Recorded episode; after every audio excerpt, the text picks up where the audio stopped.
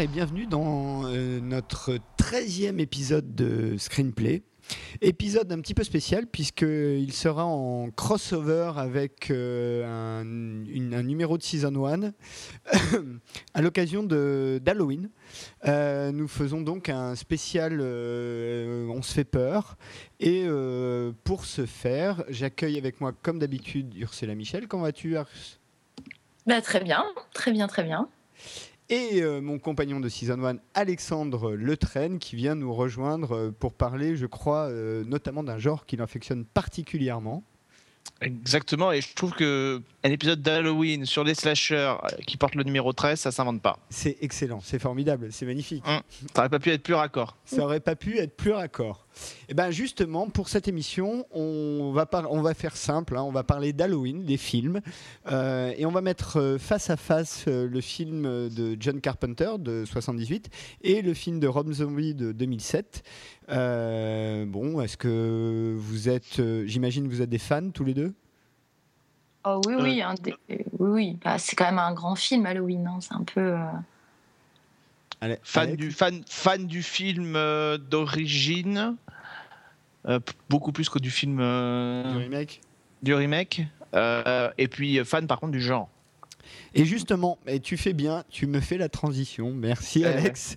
Parce que euh, un petit, on, va pas trop se cantonner uniquement à ces deux films-là, même s'il y a pas mal de choses à dire. On va aussi parler de manière un peu plus générale du slasher film, euh, genre à part entière, euh, né euh, au tout début des années, enfin à la fin des années 70, début des années 80. Euh, et puis, bah, écoutez, je vous propose qu'on attaque tout de suite euh, avec notre morceau de, de citrouille euh, de ce numéro.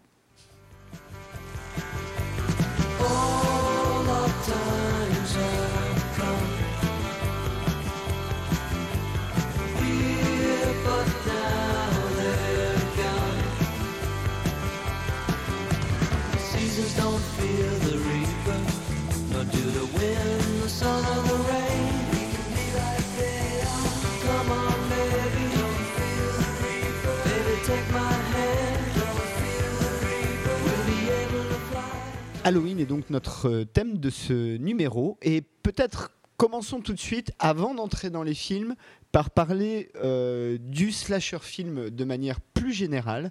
Euh, et je vais laisser honneur aux dames. Mais je voudrais que vous me disiez tous les deux comment vous avez découvert, enfin avec quel film vous avez découvert le genre et qu'est-ce qui vous plaît dedans? Euh, alors, moi, j'aurais du mal à dire le, premier que j'ai vu parce qu'il y a un moment donné où j'ai commencé à en voir beaucoup. Alors, c'est à une époque que les moins de 20 ans ne peuvent pas connaître. C'est l'époque où il y avait des vidéoclubs, où il y avait des grands rayonnages qui étaient euh, classés par genre avec des vieilles cassettes vidéo. Et il y avait forcément un rayon horreur. Et très rapidement, je suis allée vers les, jaquettes de, de slasher. Je sais pas trop pourquoi. J'imagine que ça devait être à Guicheur quand je, sais pas, je devais avoir une petite dizaine d'années.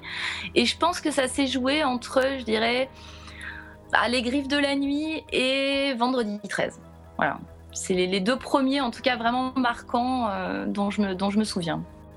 Euh, moi, je dirais d'abord que je, je, suis pas pas d'accord pour dire que le slasher est né. Enfin, il est né, il a pris son envol à la fin des années 70. Pour moi, l'un des premiers slashers, c'est pas forcément le premier que j'ai vu, mais euh, ce serait Psychose, assez paradoxalement, parce que finalement, on est un peu là-dedans. Euh, Norman Bates, euh, à l'instar de tous les criminels dont on va parler ce soir, se grime pour tuer des femmes à coups de couteau. Enfin, il se grime, on dira pas comment, mais enfin, il se grime pour le faire.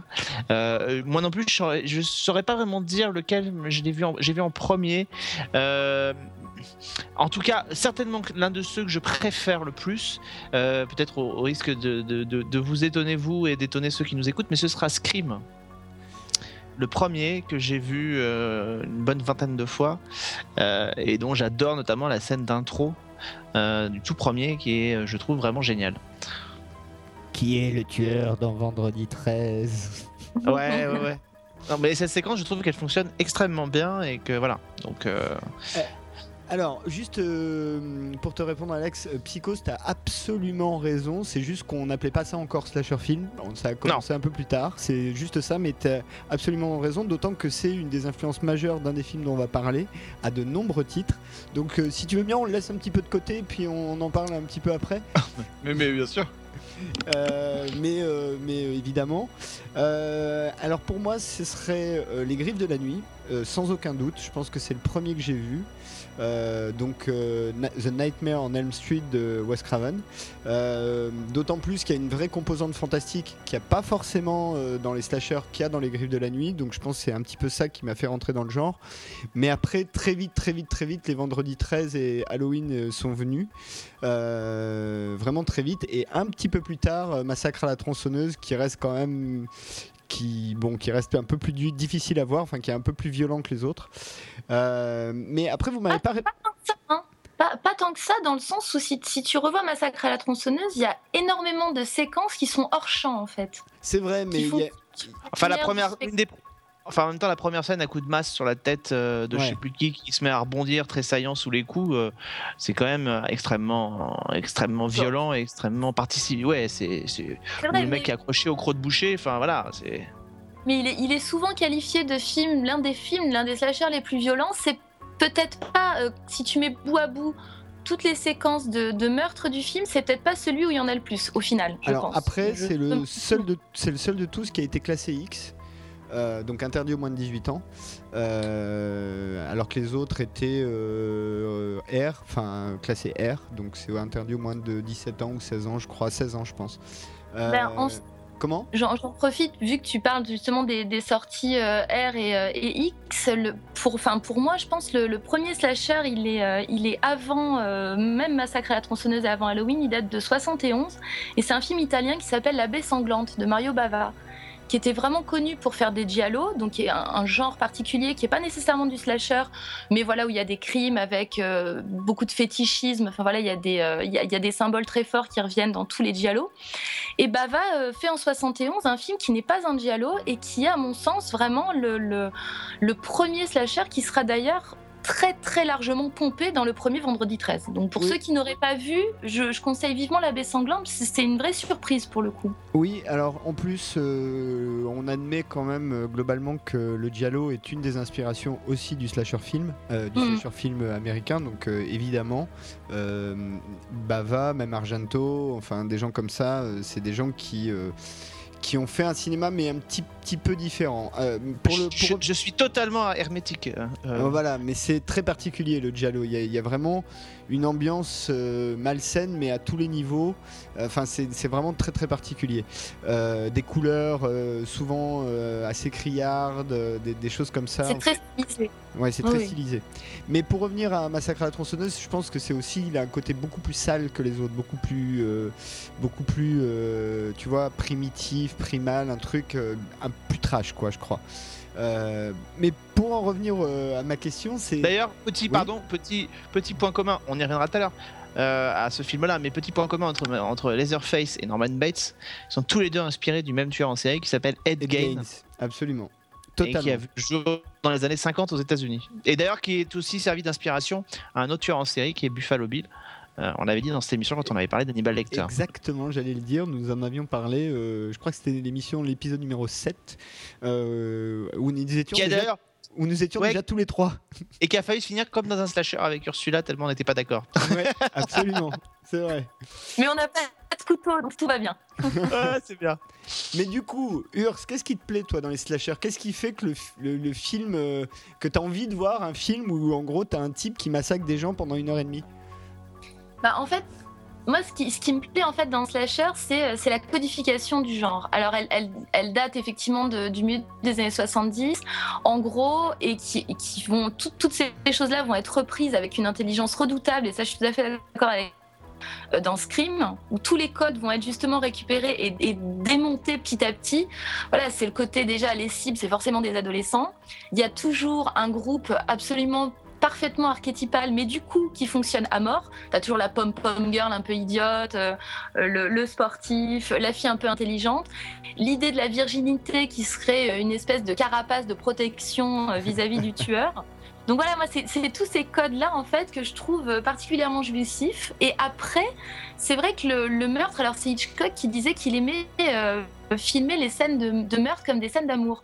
Et je trouve qu'il y a quelque chose d'assez juste là-dedans, dans le sens où les scènes de meurtre sont souvent euh, beaucoup plus intéressantes en termes de mise en scène parce qu'elles obligent finalement le, le réalisateur à, euh, à, tenter des choses un peu nouvelles, à tenter des, choses qu'on n'aurait pas forcément vues dans d'autres films d'horreur au sens large. Je pense par exemple à une séquence de, puisque tu le citais, Les Griffes de la Nuit, quand la jeune fille est dans son bain et qu'elle est entre, elle est à, à moitié en train de s'assoupir et pas vraiment, elle se réveille un peu et à chaque fois, tu as les griffes de Freddy qui apparaissent dans, dans sa baignoire comme ça entre ses cuisses.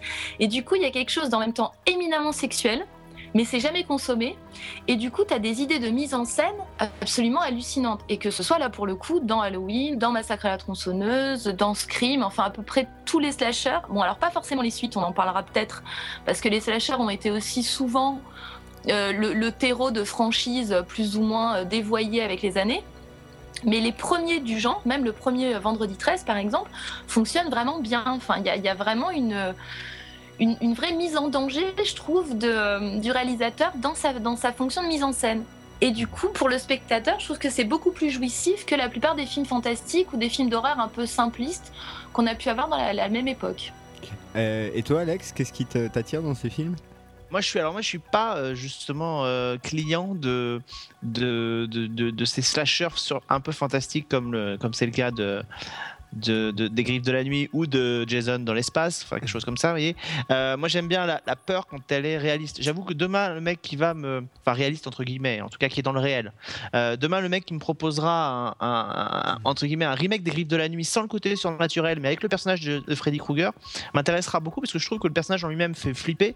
Euh, la bande son est vraiment efficace, mais dès qu'on bascule dans l'horreur, moi on me perd à ce moment-là. Donc moi ce que j'aime bien aussi, c'est quand on, c'est ce jeu finalement du, du tueur mystérieux euh, sur lequel on va apprendre des choses. Euh, c'est pour ça que je suis moins client au, au fur et à mesure des années euh, de ces franchises qui, se sont simplement focalisées sur un, tueur armé d'une seule logique qui est de tuer et qui revient finalement pour tuer simplement. Donc moi c'est pour ça que j'étais plus sensible à ces, personnages dont on apprenait encore des choses ou en tout cas qui par exemple dans la saga des Scream euh, où à chaque épisode on avait un nouveau tueur finalement qu'il fallait identifier mais où on apprenait aussi des choses sur euh, la vie des personnages donc euh, qui fonctionnaient peut-être un peu à la manière d'une série et un peu moins à la manière d'un film. Donc euh, donc voilà. Mais je, je, je saurais j'aurais du mal à, à déterminer ce qui me plaît vraiment dans le genre. Euh, je sais que c'est- en tout cas c'est quelque chose qui m'a assez vite plu. Moi je sais que la saga des Halloween par exemple je les ai- de, oui des Halloween je les ai tous vus. Même ceux qui sont derrière même quand on découvre que Michael Myers appartient à une secte voilà, mais, euh, mais c'est bon. Euh, je suis un peu moins client, je dois, je dois avouer, par exemple, de, euh, dans le duel euh, Michael Myers-Jason Voorhees, je serais un peu moins client de Jason Voorhees. Voilà. Euh, alors, il y, a- il y a un truc quand même qu'il faut dire, c'est que tous les films qu'on a cités là ont quand même en commun de mettre en scène un tueur masqué. Mm. Euh, que ce soit Leatherface, que ce soit Michael Myers, Jason Voorhees ou bah alors Freddy il est pas masqué mais il est brûlé. Euh, Il est défiguré. Comment? Il est défiguré, donc c'est comme s'il était masqué. Et je crois que c'est Ghostface euh, le, le Ouais. tueur de Scream. Le pêcheur aussi. Mhm. Comment? Le pêcheur aussi. le, pê- le pêcheur de, de c'est Urban Legend non pas Urban Legend Souviens- c'est Souviens-toi l'été dernier. le pêcheur avec un crochet ouais Euh, qui est pareil pas masqué mais il a toujours une capuche donc on voit jamais son visage. Euh, donc c'est effectivement alors euh, moi j'avoue que du haut de mes je sais pas j'ai dû découvrir ces films je devais avoir 13-14 ans ou quelque chose comme ça. Il y avait le côté suivre les aventures de parce que du coup il y avait déjà pas mal de films. Donc suivre les aventures d'un espèce de super vilain d'un film à l'autre. Donc ça c'était un côté que le côté un peu sériel que justement moi j'aime bien dans, dans, dans les slashers Euh, et puis surtout, euh, il y a quand même des putains de réalisateurs qui ont fait euh, des slashers, parce que euh, bon, euh, John Carpenter pour Halloween, euh, voilà, Wes Craven avec Les Griffes de la Nuit. Alors c'est peut-être pas un réalisateur de génie, mais en tout cas sur cette franchise-là et quelques autres films, euh, c'est plutôt pas mal. Euh, Et les scrims. et j'allais, j'allais y venir, j'allais y venir. Et les Scream qui ont littéralement relancé la mode du slasher avec un film. Donc, euh, Mm. qui d'ailleurs reprend beaucoup du premier euh, Freddy. Euh, les décors, euh, les personnages, ça ressemble beaucoup, hein, vraiment. Il y a, il y a une espèce de mix des deux. Et d'ailleurs, je crois qu'il y a une scène où tu vois un, un mec qui nettoie les- le, le couloir du lycée, qui est vraiment habillé comme Freddy avec le t-shirt vert et rouge, le chapeau, tout ça. Non, c'est Juste, avant- juste avant le meurtre Non, non. de- du directeur. ouais, ouais, c'est ça. Absolument raison, ouais, complètement. Donc, euh, et c'est vrai que, et ça on en reparlera euh, quand on parlera d'Halloween, c'est des films, alors peut-être euh, pas tous, mais euh, il y a beaucoup d'entre eux qui sont des films référents. Halloween, euh, c'est pourri de références partout. Il y a- c'est des films qui font référence alors à d'autres choses, hein, à Psychose, à d'autres films euh, des années euh, 50, 60, mais il y a beaucoup beaucoup de références. Et puis je trouve tout simplement que ce qui est intéressant dans le slasher, c'est qu'en fait quand tu vas voir un slasher, tu sais d'avance que le film ça va être un mec qui taillade des gens. Et tu te mets dans un état où en gros l'idée c'est de savoir quel degré de, de peur ou d'horreur, je sais pas, tu es capable de supporter. Tu te mets un peu un espèce de défi. Tu sais de jouer à se faire peur en fait. Et j'aime bien ça moi. J'avoue que sur certains films, euh, et par exemple sur Massacre à la tronçonneuse, ça ça marche très bien. Et je trouve que Massacre à la tronçonneuse est flippant parce que justement il te fait monter l'attente de peur ou en tout cas le, le niveau que tu estimes du film à un niveau très très haut. Ce qui n'est pas forcément le cas d'Halloween qui est quand même assez gentil quand tu le regardes aujourd'hui. Et c'est pour ça que moi je suis pas client des remakes qui ont été faits euh, de tous ces films. Euh, c'est pour ça que je suis pas forcément hyper client, même s'il y a des choses que j'aime bien dans le Halloween de Rob Zombie. Euh, je n'aime pas quand ces slashers qui étaient déjà dans un genre propre à l'horreur ont basculé dans leur remake dans quelque chose qui s'apparentait beaucoup plus à cette vague qu'on a eue pendant un moment qui sont les, les torture movies Ouais, où on était là où on, Ouais, on allait vraiment dans le gore, dans le, dans le ultra gore. euh, et le, premier, le, Halloween de Rob Zombie, euh, le 1 ou le 2 d'ailleurs, vont, euh, vont hyper là-dedans. Le remake de Massacre à la tronçonneuse, ou même le, le, le préquel de Massacre à la tronçonneuse, il va à fond. Et, euh, et je trouve que ce sont des films qui, euh, qui- Les remakes en tout cas, ils ont perdu. Enfin, on- voilà, moi, c'est là que l'intérêt pour moi, c'est- dilué avec le temps. C'est que euh, je préfère à la limite me replonger dans un, dans un vieux film parce que la, la structure et la, la construction de- du suspense euh, fonctionnent beaucoup mieux. Parce qu'on voit moins. Ouais Voilà. sachant quand même que le on en reparlera après mais le Halloween de Rob Zombie est quand même assez soft quand- même quand tu le vois aujourd'hui euh, et surtout en plus quand tu le compares avec le reste de la filmo de Rob Zombie Certes, enfin, les, les scènes de meurtre de Michael Myers dans l'hôpital psychiatrique quand il s'évade font quand même très oui, oui, c'est moins c'est que beaucoup celle de John violent. Carpenter. euh, c'est beaucoup plus violent que l'original. euh, je suis tout à fait d'accord avec toi là-dessus. Mm. Euh, et donc du coup, alors sur le slasher euh, en lui-même, euh, peut-être Urs, tu nous as parlé du, du film de Bava. Euh, qu'est-ce qui différencie Qu'est-ce qui fait que c'est pas un giallo déjà et que c'est plutôt un slasher pour toi?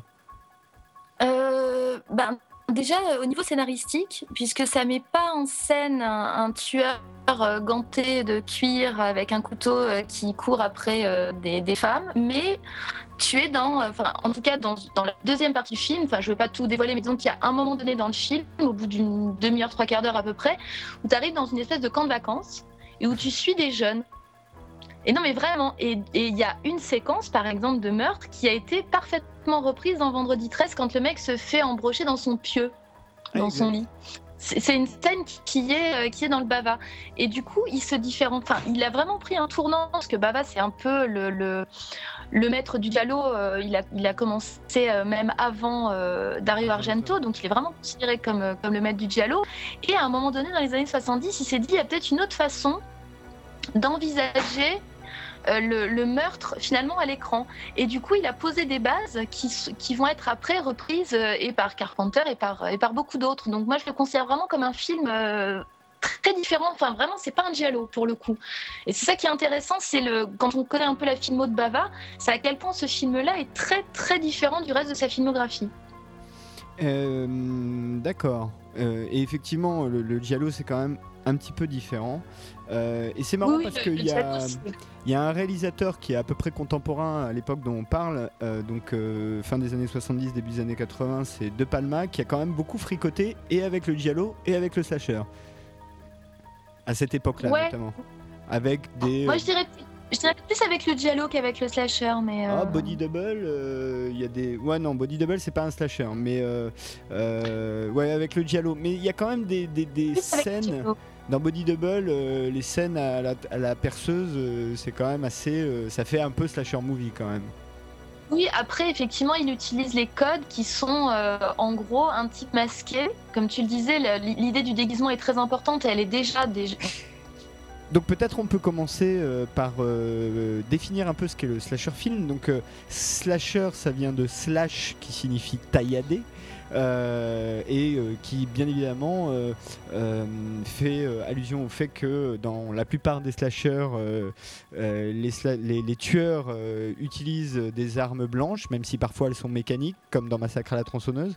Mais et ça fait généralement le portrait d'un tueur euh, dont parfois d'ailleurs les motivations se tiennent sur un, dans un Twitter, dans un tweet, euh, qui euh, va effectivement écharper joyeusement généralement une bande d'adolescents, généralement qui utilisent leur période de vacances ou de, de voyage pour euh, beaucoup de drogue et de promiscuité euh, sexuelle et, euh, souvent le- les, un, ou, un ou deux survivants arrivent à, bout du tueur mais rarement de manière définitive puisqu'il a toujours un moyen de revenir Alex tu parlais tout à l'heure de Jason s'il y en a un qui est bien champion des retours improbables c'est bien lui Oh, Michael Myers n'en est pas en reste non plus. hein. Non, ouais, c'est vrai, c'est vrai. Mais euh, Jason, il est quand même euh, mort plusieurs fois, ressuscité, euh, cryogénisé. Enfin, on lui ont tout fait à ce pauvre Jason. hein. Et il tombe même d'une navette spatiale pour atterrir sur Terre. alors. Exactement. Donc le, le genre a priori naît officiellement avec un film qui s'appelle Black Christmas de 1974. Euh, je sais pas si l'un d'entre vous l'a vu. Ouais, Ah, Si. Ah bah mais il y a un remake d'ailleurs qui a été fait il y a pas Oui, très ça, je longtemps. savais, mais j'ai vu aucun des deux. Donc si tu peux nous dire deux mots de Black Christmas, ce serait sympa parce que moi je l'ai pas vu.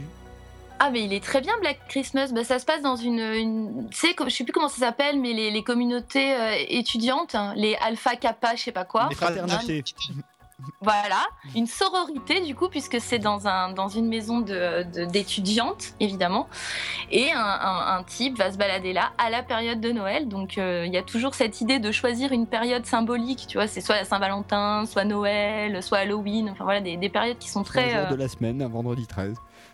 ou un vendredi 13. Mais, mais du coup, c'est intéressant aussi ce, ce jeu toujours de placer dans un contexte très particulier où effectivement tu as une, espèce de- comment on pourrait dire, d'explosion d'une micro-société en fait. Voilà comment la, la, la, violence atterrit dans euh, une petite cellule. Alors c'est une cellule familiale ou la, cellule de la sororité ou la cellule effectivement du camp de vacances où tout est normalement très bien huilé, très bien organisé et euh, socialement euh, géré, on va dire, et comment effectivement ça arrive là-dedans et ça bouscule tout. Donc Black Christmas est dans cet esprit-là pendant, pendant les, les fêtes de Noël dans une maison de sororité.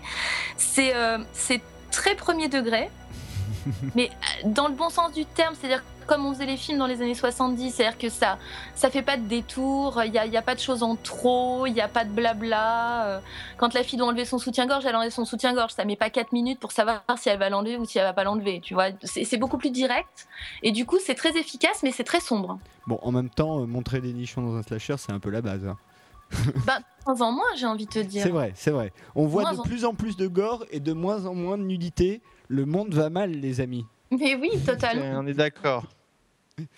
Euh, donc juste, euh, je vais assez vite là-dessus. Euh, 1974, donc Black Christmas, euh, et la même année, euh, Massacre à la tronçonneuse, qui euh, effectivement est un slasher. En tout cas, il en a toutes les caractéristiques, mais un tout petit peu différent, je trouve, euh, par effectivement son côté euh, très gore, très euh, euh, plus. euh, Enfin, il y a un côté, pour moi, il est un peu à part, Massacre à la tronçonneuse. Ensuite, tout de suite après Halloween, dont nous allons parler euh, dans quelques minutes. Vendredi 13 en 1900, donc Halloween en 78 et Vendredi 13 en 1980 et euh, toute une série de, de- de films derrière euh, et dans les années 80 et la franchise, enfin le, le- le slasher perd un peu d'intérêt à la fin des années 80 et est complètement relancé par euh, Scream. Et c'est vrai qu'aujourd'hui, c'est un genre qui a un peu du mal, dont, déjà parce qu'on fait beaucoup de remakes ou de reboots, euh, et du coup, la- les, les amateurs du genre sont pas très surpris, voire assez critiques. Et deux, parce que, effectivement, comme euh, je crois que c'est toi, Alex, qui disais ça tout à l'heure, euh, le torture porn, euh, le- les films à la, à la Hostel ou à la Saw. euh, ont Bah, pris. un- Jigsaw, aurait pu être un euh, un héritier intéressant de, ces, héros finalement, mais euh, euh, c'est juste qu'on est tombé dans un espèce là encore de systématisme de la violence. Mais le premier épisode de Saw, par exemple, moi je le trouve absolument remarquable. Il est tr- très violent certes, mais la construction est vraiment, est vraiment très très bien faite. Et Jigsaw aurait pu être un, formidable tueur, tueur en série. Après, ça n'a pas, ça a pas pris. C'est Bah, juste, ça n'a pas pris, que ça prend, ils ont basculé dans autre chose et, et c'est dommage. Parce que l'idée derrière ce personnage, l'idée derrière, euh, euh, derrière ce, ce crime, même s'il n'est pas vraiment masqué à proprement parler, il y a quand même cette fameuse poupée qui est là euh, et qui incarne un peu Jigsaw. Donc, moi je trouve qu'au départ, le, le- le début était intéressant. Hostel, c'est autre chose. C'est là pour le coup un foirage total et juste l'idée c'est de, de- de- de montrer du gore quoi. Exactement. Et il y avait eu cette espèce de. Et alors, je crois même qu'il y avait eu une autre tentative il y a quelques temps, euh, Jeeper Creeper, qui, était, qui avait été fait. Je crois qu'il y en avait fait deux. Je sais pas si vous vous souvenez de ce. Ouais, ouais, moi fait. vu, mais Jeepers Creepers, c'est plus un film de, de Boogeyman.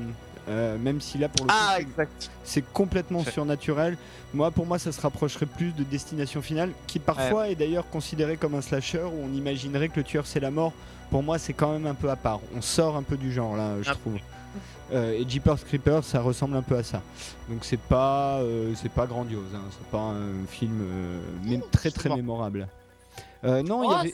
c'est- pas ce qu'on a fait de pire hein, quand même, hein, parce que effectivement, comme tu disais, tous les remakes et tous les reboots, ce qui, ce qui fait vraiment leur, euh, leur manque de qualité et, le- et malheureusement euh, pour, pour les spectateurs, c'est parce que en termes scénaristiques, il y a rien. Enfin, c'est écrit la plupart du temps avec les pieds, et du coup, les mecs n'ont retenu en fait du slasher que d'enquiller des séquences plus ou moins gore avec de temps en temps euh, un, un ibar qui passe dans, dans, dans, dans le champ de la caméra. Quoi. Ouais. Ça s'arrête Ouais. quand même là. hein. Alors, enfin bon, on va En fait, pas. c'est on va pas, pas- en fait, slasher de, de nos jours, c'est plutôt pour ça. hein.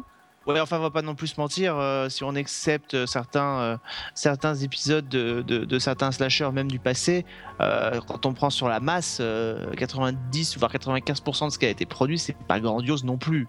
Euh, Si non, mais oui, en enfin, les euh, oui, séries, enfin, bien le problème c'est que ces, ces, ces films-là, ont- mais même ceux qui n'ont pas de suite, euh, Meurtre à la Saint-Valentin, c'est quand même pas non plus, euh, c'est quand même pas non plus un chef-d'œuvre. Enfin, je veux dire quand on regarde, si on prend à part le premier Vendredi 13 qui était vraiment pas mal, si on prend le premier voire le deuxième Halloween, euh, enfin, moi je pense que, enfin pour moi en tout cas, dans cette vague-là, les, les, les slashers vraiment de qualité, qui vraiment bien bien foutus. Euh, ils se comptent sur les doigts d'une main quand même. Enfin, il n'y en a pas non plus 25 quoi. Ouais, bah alors, euh, je, je Je je trouve un peu dur. Ouais, je voulais juste répondre un petit peu sur les remakes parce que euh, je, je- je donnerai tout à l'heure mon avis sur le, le Halloween de Rob Zombie, mais euh, en revanche, moi, il y a quand même le Massacre à la tronçonneuse de Marcus Nispel que j'aime beaucoup, euh, que je trouve euh, plutôt réussi. Euh, et, et pour moi, alors, mais c'est moi, hein, là, c'est vraiment très subjectif, moins effrayant que le To Be Hopper, bizarrement. Euh, Avec Jessica Biel, c'est ça? Je sais plus. Euh, je sais plus. Honnêtement, je sais plus. Mais si, bien sûr que tu sais, avec Jessica Biel. Ouais. Non, non, sérieusement, je me souvenais plus parce que je me souviens plus de Leatherface, de ses plans, de la station-service, parce qu'évidemment, il y a un Ah, arrêt à la station-service. Euh, donc, euh, et j'avais bien aimé, moi, ce, ce, ce remake-là. J'avais trouvé plutôt réussi. Euh, contrairement au Conan le barbare de Marcus Ni- du même Marcus Nispel, euh, qui là pour le coup euh, était un foirage total. Euh, donc bon, peut-être on peut rentrer dans Halloween directement, comme c'est un des premiers en plus, si vous voulez bien. Il y a- il y a- il y a- Est-ce que je peux Bien juste sûr, rajouter sûr. un mot sur une tendance du slasher à la télé? Parce qu'il y a eu quelques tentatives, il n'y en a pas beaucoup des tentatives de slasher à la télé. Il y en a eu. Alors il y a bientôt un Scream arriver sur MTV l'année prochaine. Moi j'attends à la fois beaucoup et en même temps je suis assez euh, intrigué parce qu'on vient en plus de nous expliquer que Ghostface ne ferait pas en tout cas au début partie euh, du, du- du paysage de ce Scream là. Donc ça veut dire qu'on va nous, on va nous emmener sur un autre tueur, bon, pourquoi pas. Enfin, j'ai un peu peur. Donc, il y a quand même ce Scream là qui m'intéresse parce que s'ils appliquent à la télévision les codes qu'ils ont mis dans, dans Scream, ça peut être intéressant. Euh, je pense que moi, je mettrais quand même Joe Carroll de ce Following dans la catégorie, euh, même si effectivement il n'est pas masqué, que, mais il, a, il joue en tout cas là-dessus. Et Kevin Williamson, qui était le scénariste de, de Scream, euh, a à utiliser euh, les mêmes codes dans, dans- dans The Following saison 1 et saison 2. Et puis il y avait une tentative qui n'a pas marché, mais il y avait une tentative sur euh, CBS qui s'appelait Harper's Island, Ah oui, je m'en souviens très bien. on- où on avait ça, on a repris tous Ouais, les codes, c'est-à-dire c'était un mariage sur une île avec une légende, c'est-à-dire y a un tueur qui a tué plein de gens 20 ans auparavant, et puis il serait peut-être de retour avec, évidemment un twist. Et en fait l'idée au départ était de reproduire ce schéma euh, euh, tous les ans, c'est-à-dire à, l'image finalement des anthologies, euh, on aurait ce, on aurait ce de American Horror Story. Aujourd'hui, on aurait eu des lieux différents avec un tueur différent à chaque fois. Voilà. Et puis c'est vrai que bah, le slasher, euh, il trouve aussi une, une- un écho dans, dans certains euh, personnages d'American Horror Story. Euh, le clown de, de la saison 4, euh, absolument terrifiant au possible. J'ai pas euh, encore vu, J'ai pas encore vu. bah, je dis juste qu'il est terrifiant, monsieur, c'est tout. Vous allez voir qu'il est assez gore. Euh, et puis, il y a le, fa- fa- fa- le fameux tueur de la saison 2 aussi qui est là. Oui, ouais. Enfin, donc, euh, il y a des choses comme ça. Et puis, bon, à la télévision, il y avait eu aussi la- l'adaptation de, de ça de, de Stephen King, euh, où Tim Curry, où même si le, le- le produit en lui-même est assez mauvais, Tim Curry dans le rôle de, de, de ça est, Ah oui, est vraiment pas mal. Donc voilà, donc il y a tous ces, ces personnages-là. C'est vrai que c'est un genre qui a du mal à trouver, euh, à trouver sa place, mais euh, qui retrouve ici et là des, des- des choses. John le Rouge euh, de Mentalist aussi certainement un petit, euh, un petit écho à ces, à ces personnages-là. Donc euh, la télévision, elle aurait, euh, en tout cas, elle aurait des raisons d'adapter le genre euh, beaucoup plus qu'elle ne le fait parce que c'est vrai que la sérialité permettrait ce genre de, ce genre de, pratique. En tout cas, voilà, moi j'attends avec impatience euh, euh, ce, ce film, cette série-là, le Scream l'année prochaine. Et puis moi j'attends quand même, même si elle sera pas. Non, j'attends quand même de voir ce qu'ils vont faire avec le remake de, de Souviens-toi des derniers, puisqu'on parle déjà d'un remake euh, pour Souviens-toi l'été dernier, cette fois-ci au cinéma. Donc euh, voilà. En tout cas, la télévision, le genre, il a du mal à voir. euh, Le genre, il a du mal pour l'instant. Ouais, il y, a- il y a aussi l'expérience Stalker qui, qui est censée euh, Oui. provoquer le même genre de sensation, quoi. Du même Kevin En tout cas, Williamson la- d'ailleurs. Ouais, ben Ouais, et la première, la première séquence Stalker est absolument euh, mauvais, mais la première séquence du premier épisode de Stalker euh, est vraiment un écho euh, aux séquences de Scream. On, retrouve les mêmes codes. c'est assez d'ailleurs assez marrant. Moment donné, quand il va incendier la voiture dans laquelle la fille est prisonnière, il a ce petit mouvement de tête euh, un peu ironique pour la regarder qui renvoie évidemment à Scream. Donc euh, euh, c'est dommage que la série n'ait pas été à l'avenant de, de cette séquence-là, parce que ça aurait pu être pas mal. Mais ils en ont fait un vulgaire cop show. et puis bon, réunir Maggie Q et Dylan McDermott, déjà dès le départ, ça sentait mauvais. Donc, C'est vrai. C'est vrai, mais alors euh, tu, tu mets le point quand même sur un truc en général sur le sla- slasher qui est pas mal et qu'il faut dire c'est que le tueur de slasher film pose. Souvent. Ah oui, Il a une ou Oui. deux positions assez euh, emblématiques, assez euh, iconiques, euh, et il pose. Euh, Jason avec sa machette, euh, Mike Myers avec son gros couteau, euh, Freddy avec ses griffes, euh, Leatherface avec sa tronçonneuse, euh, les bras en l'air, enfin ce genre de truc, c'est et mis à part Leatherface, le, le, le, le, le- le slasher, le tueur de slasher marche beaucoup. il marche beaucoup, oui, c'est vrai. Et, en- et il rattrape beaucoup de monde en marchant alors que tout le monde court. Exactement, c'est totalement vrai. Mais c'est ça qui est bon en fait dans le slasher. En fait, c'est qu'il y a un côté totalement absurde. Et d'ailleurs, quand tu revois même le premier Halloween, j'adore John Carpenter. Big John, c'est euh, un de mes héros. Mais mais il y a des trucs qui sont juste énormes, quoi. Euh, on, on va en parler tout de suite. On va en parler tout de suite. Juste dernière chose à dire, c'est que aussi un des points communs, c'est que souvent les slashers sont des films petit budget. Donc il y a un côté toujours un peu cheap dans les slashers, dans les slasher films. Euh, en gros, tu as 10 minutes d'exposition, 1 heure de massacre, 20 minutes de résolution et c'est fini quoi. Euh, avec deux décors et euh, les mecs, les acteurs viennent avec leurs propres fringues. C'est un peu ça. Ok, quelque chose à ajouter avant qu'on passe à Halloween? Oh non, hein. je pense qu'on a fait le tour. Il serait temps d'aller dans le, le vif du sujet. Alors, euh, coupons dans le vif tout de suite euh, et passons immédiatement à Halloween, le premier de 1978 de John Carpenter, Big John. Euh, et euh, allez, l'invité en premier, Alex. euh, ah non, qui, qui veut pitcher Halloween d'ailleurs pour commencer? Oh ben Alex, vas-y. hein. Ah, c'est, ça, c'est- voilà, ça c'est. On sent qu'il y a quelqu'un, des gens qui veulent se venger de me faire faire des pitchs à tout le monde depuis Mais 5 ans. J'ai de, la- j'ai de la chance, dans Season 1, c'est toujours Sophie qui pitch. C'est toujours Sophie, t'as du bol. Euh, écoutez, oh, oh, écoutez, on est, c'est assez simple. On est dans la petite ville d'Adonfield. On est 24 heures avant la, la fête, euh, la fête d'Halloween, et euh, on va suivre donc. alors, c'est terrible parce que j'ai une je n'arrive pas avec les noms, c'est terrible. Euh, même dans les séries que je suis, pourtant j'y arrive plus. Euh, mais comment s'appelle-t-elle cette connasse de Laurie Strode. Laurie Strode, voilà. Laurie. Euh, on retrouve donc cette fameuse Laurie Strode qui est babysitter et euh, qui va être retrouve- se re- se retrouver confrontée à un fantôme du passé d'Adonfield, euh, la personne de Michael Myers, euh, qui serait en train de revenir à, à Haddonfield pour se venger euh, parce qu'il se serait passé quelque chose. On va pas forcément révéler quoi, mais enfin, il s'est passé quelque chose dans son, fou- dans son passé. Il a été interné et euh, il est poursuivi par le docteur Loomis. euh, qui veut l'arrêter et qui le qualifie d'ailleurs de ma- du mal à l'état pur. Du malin, Mhm. ouais, absolument. J'ai vu Euh. dans ses yeux le mal à l'état pur.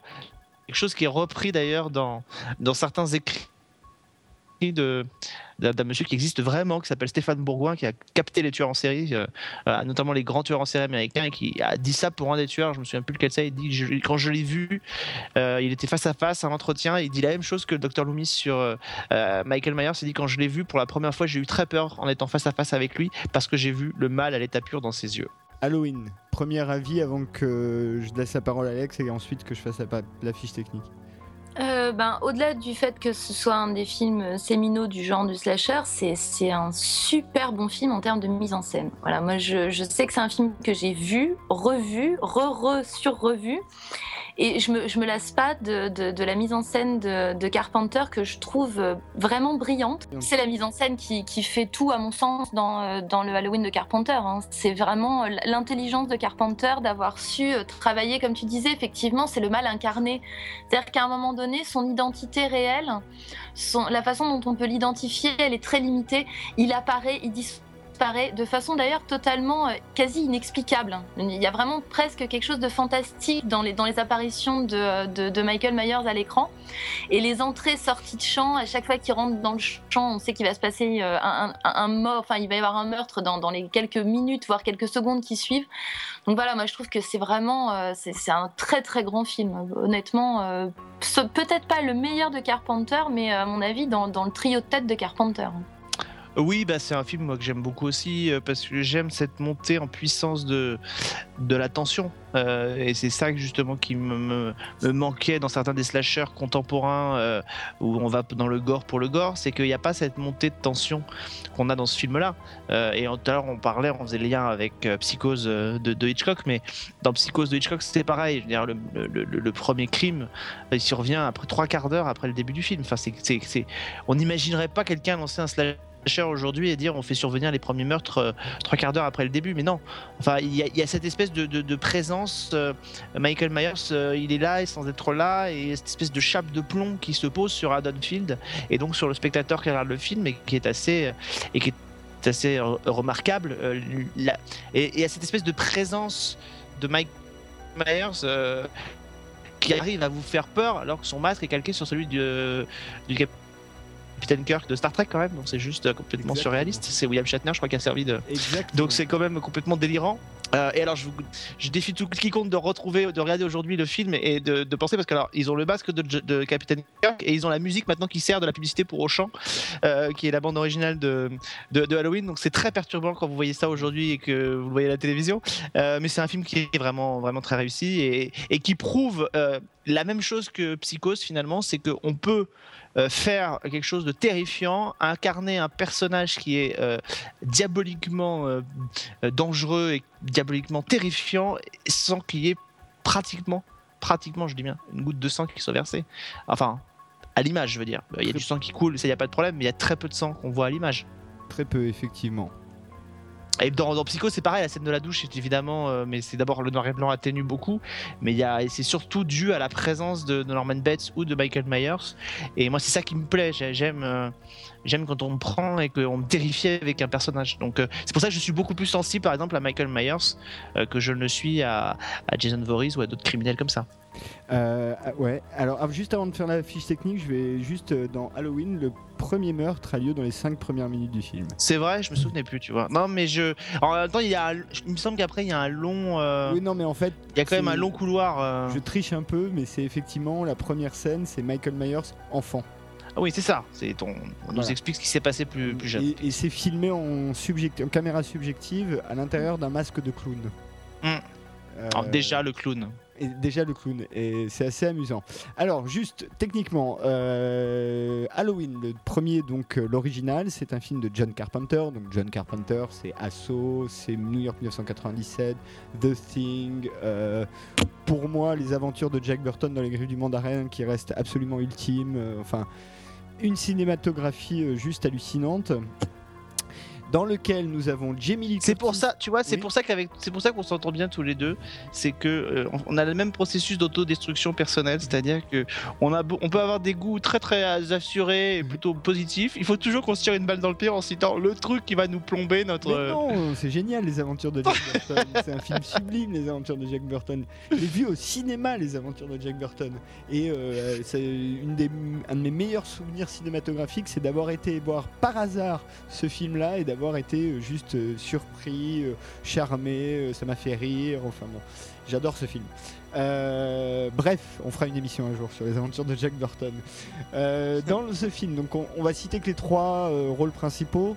Donc Jamie Lee Curtis, dont c'est le premier rôle à l'écran, joue Laurie Strode. Jamie Lee Curtis, c'est Blue Steel, Forever Young, True Lies surtout, qui est probablement son rôle le plus connu, en dehors d'Halloween évidemment. Jamie Curtis aussi, et c'est important, est la fille de Janet Lee, euh, ce qui est quand même important puisque Janet Lee joue dans Psychose de Hitchcock. C'est elle qui se fait tuer dans, dans, la, dans la douche, donc euh, c'est amusant. Et euh, dans Halloween, nous avons aussi donc Donald Pleasance qui, donc joue le rôle du docteur Samuel Loomis. Samuel Loomis qui est le nom du petit ami de Mademoiselle Crane joué par Janet Lee dans le même Psychose. Si vous avez réussi à suivre, c'est que vous êtes très fort.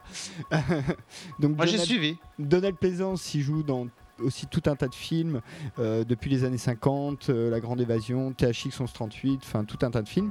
Et Michael Myers adulte, qui d'ailleurs n'est pas nommé comme tel dans le générique de fin, il est nommé sous l'appellation The Shape, la, forme, euh, est joué par Nick Castle. Nick Castle n'est pas du tout un acteur, c'est un vieux copain de lycée de Carpenter qui depuis est devenu réalisateur. Il a notamment réalisé Starfighter, qui est aussi, et là encore je vais me tirer une balle dans le pied, un film que j'aime beaucoup. Euh, Voilà. Comment Eh ben, Ça fait beaucoup de balles hein, ce soir. Voilà, à ce niveau-là, on va appeler ça des casseroles. Euh, J'aime ça moi les casseroles. oui, toi tu défends Dallas, euh, tu vas faire Oh, sauver moi, rien me Dallas. fait peur. Moi rien me fait peur.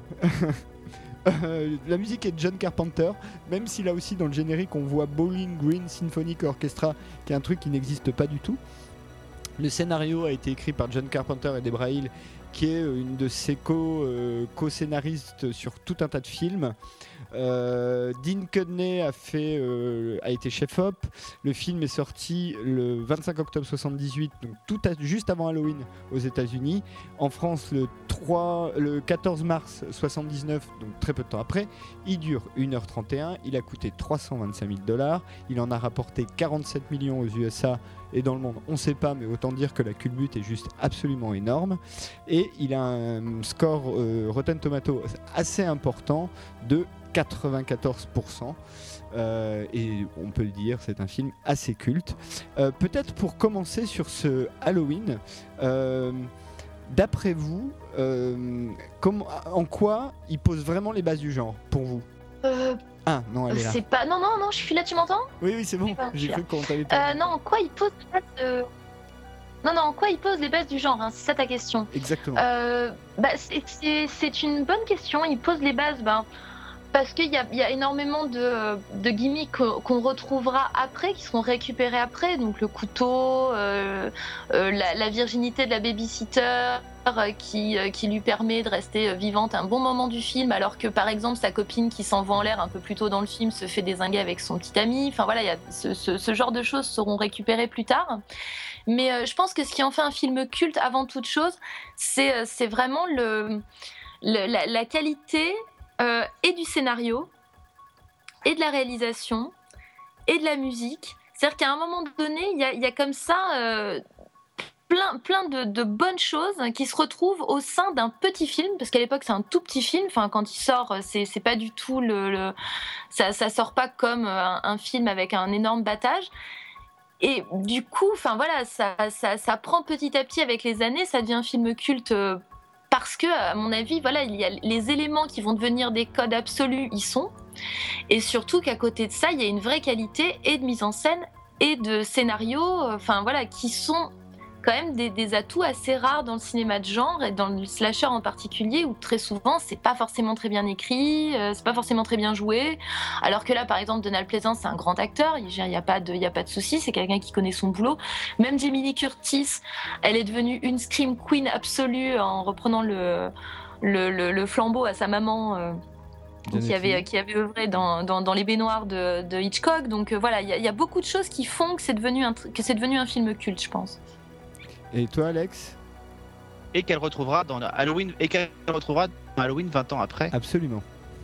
Et puis il y a tout un jeu Euh, dans se ce film à autour sa de... maman justement, dans, dans- dans un Oui, y a- effectivement, dans Halloween, euh, 20 ans après, il y a et Janet Lee et Jamie Lee Curtis. Et Ouais. dans, dans ce film, il y a tout un jeu sur Jamie Lee Curtis.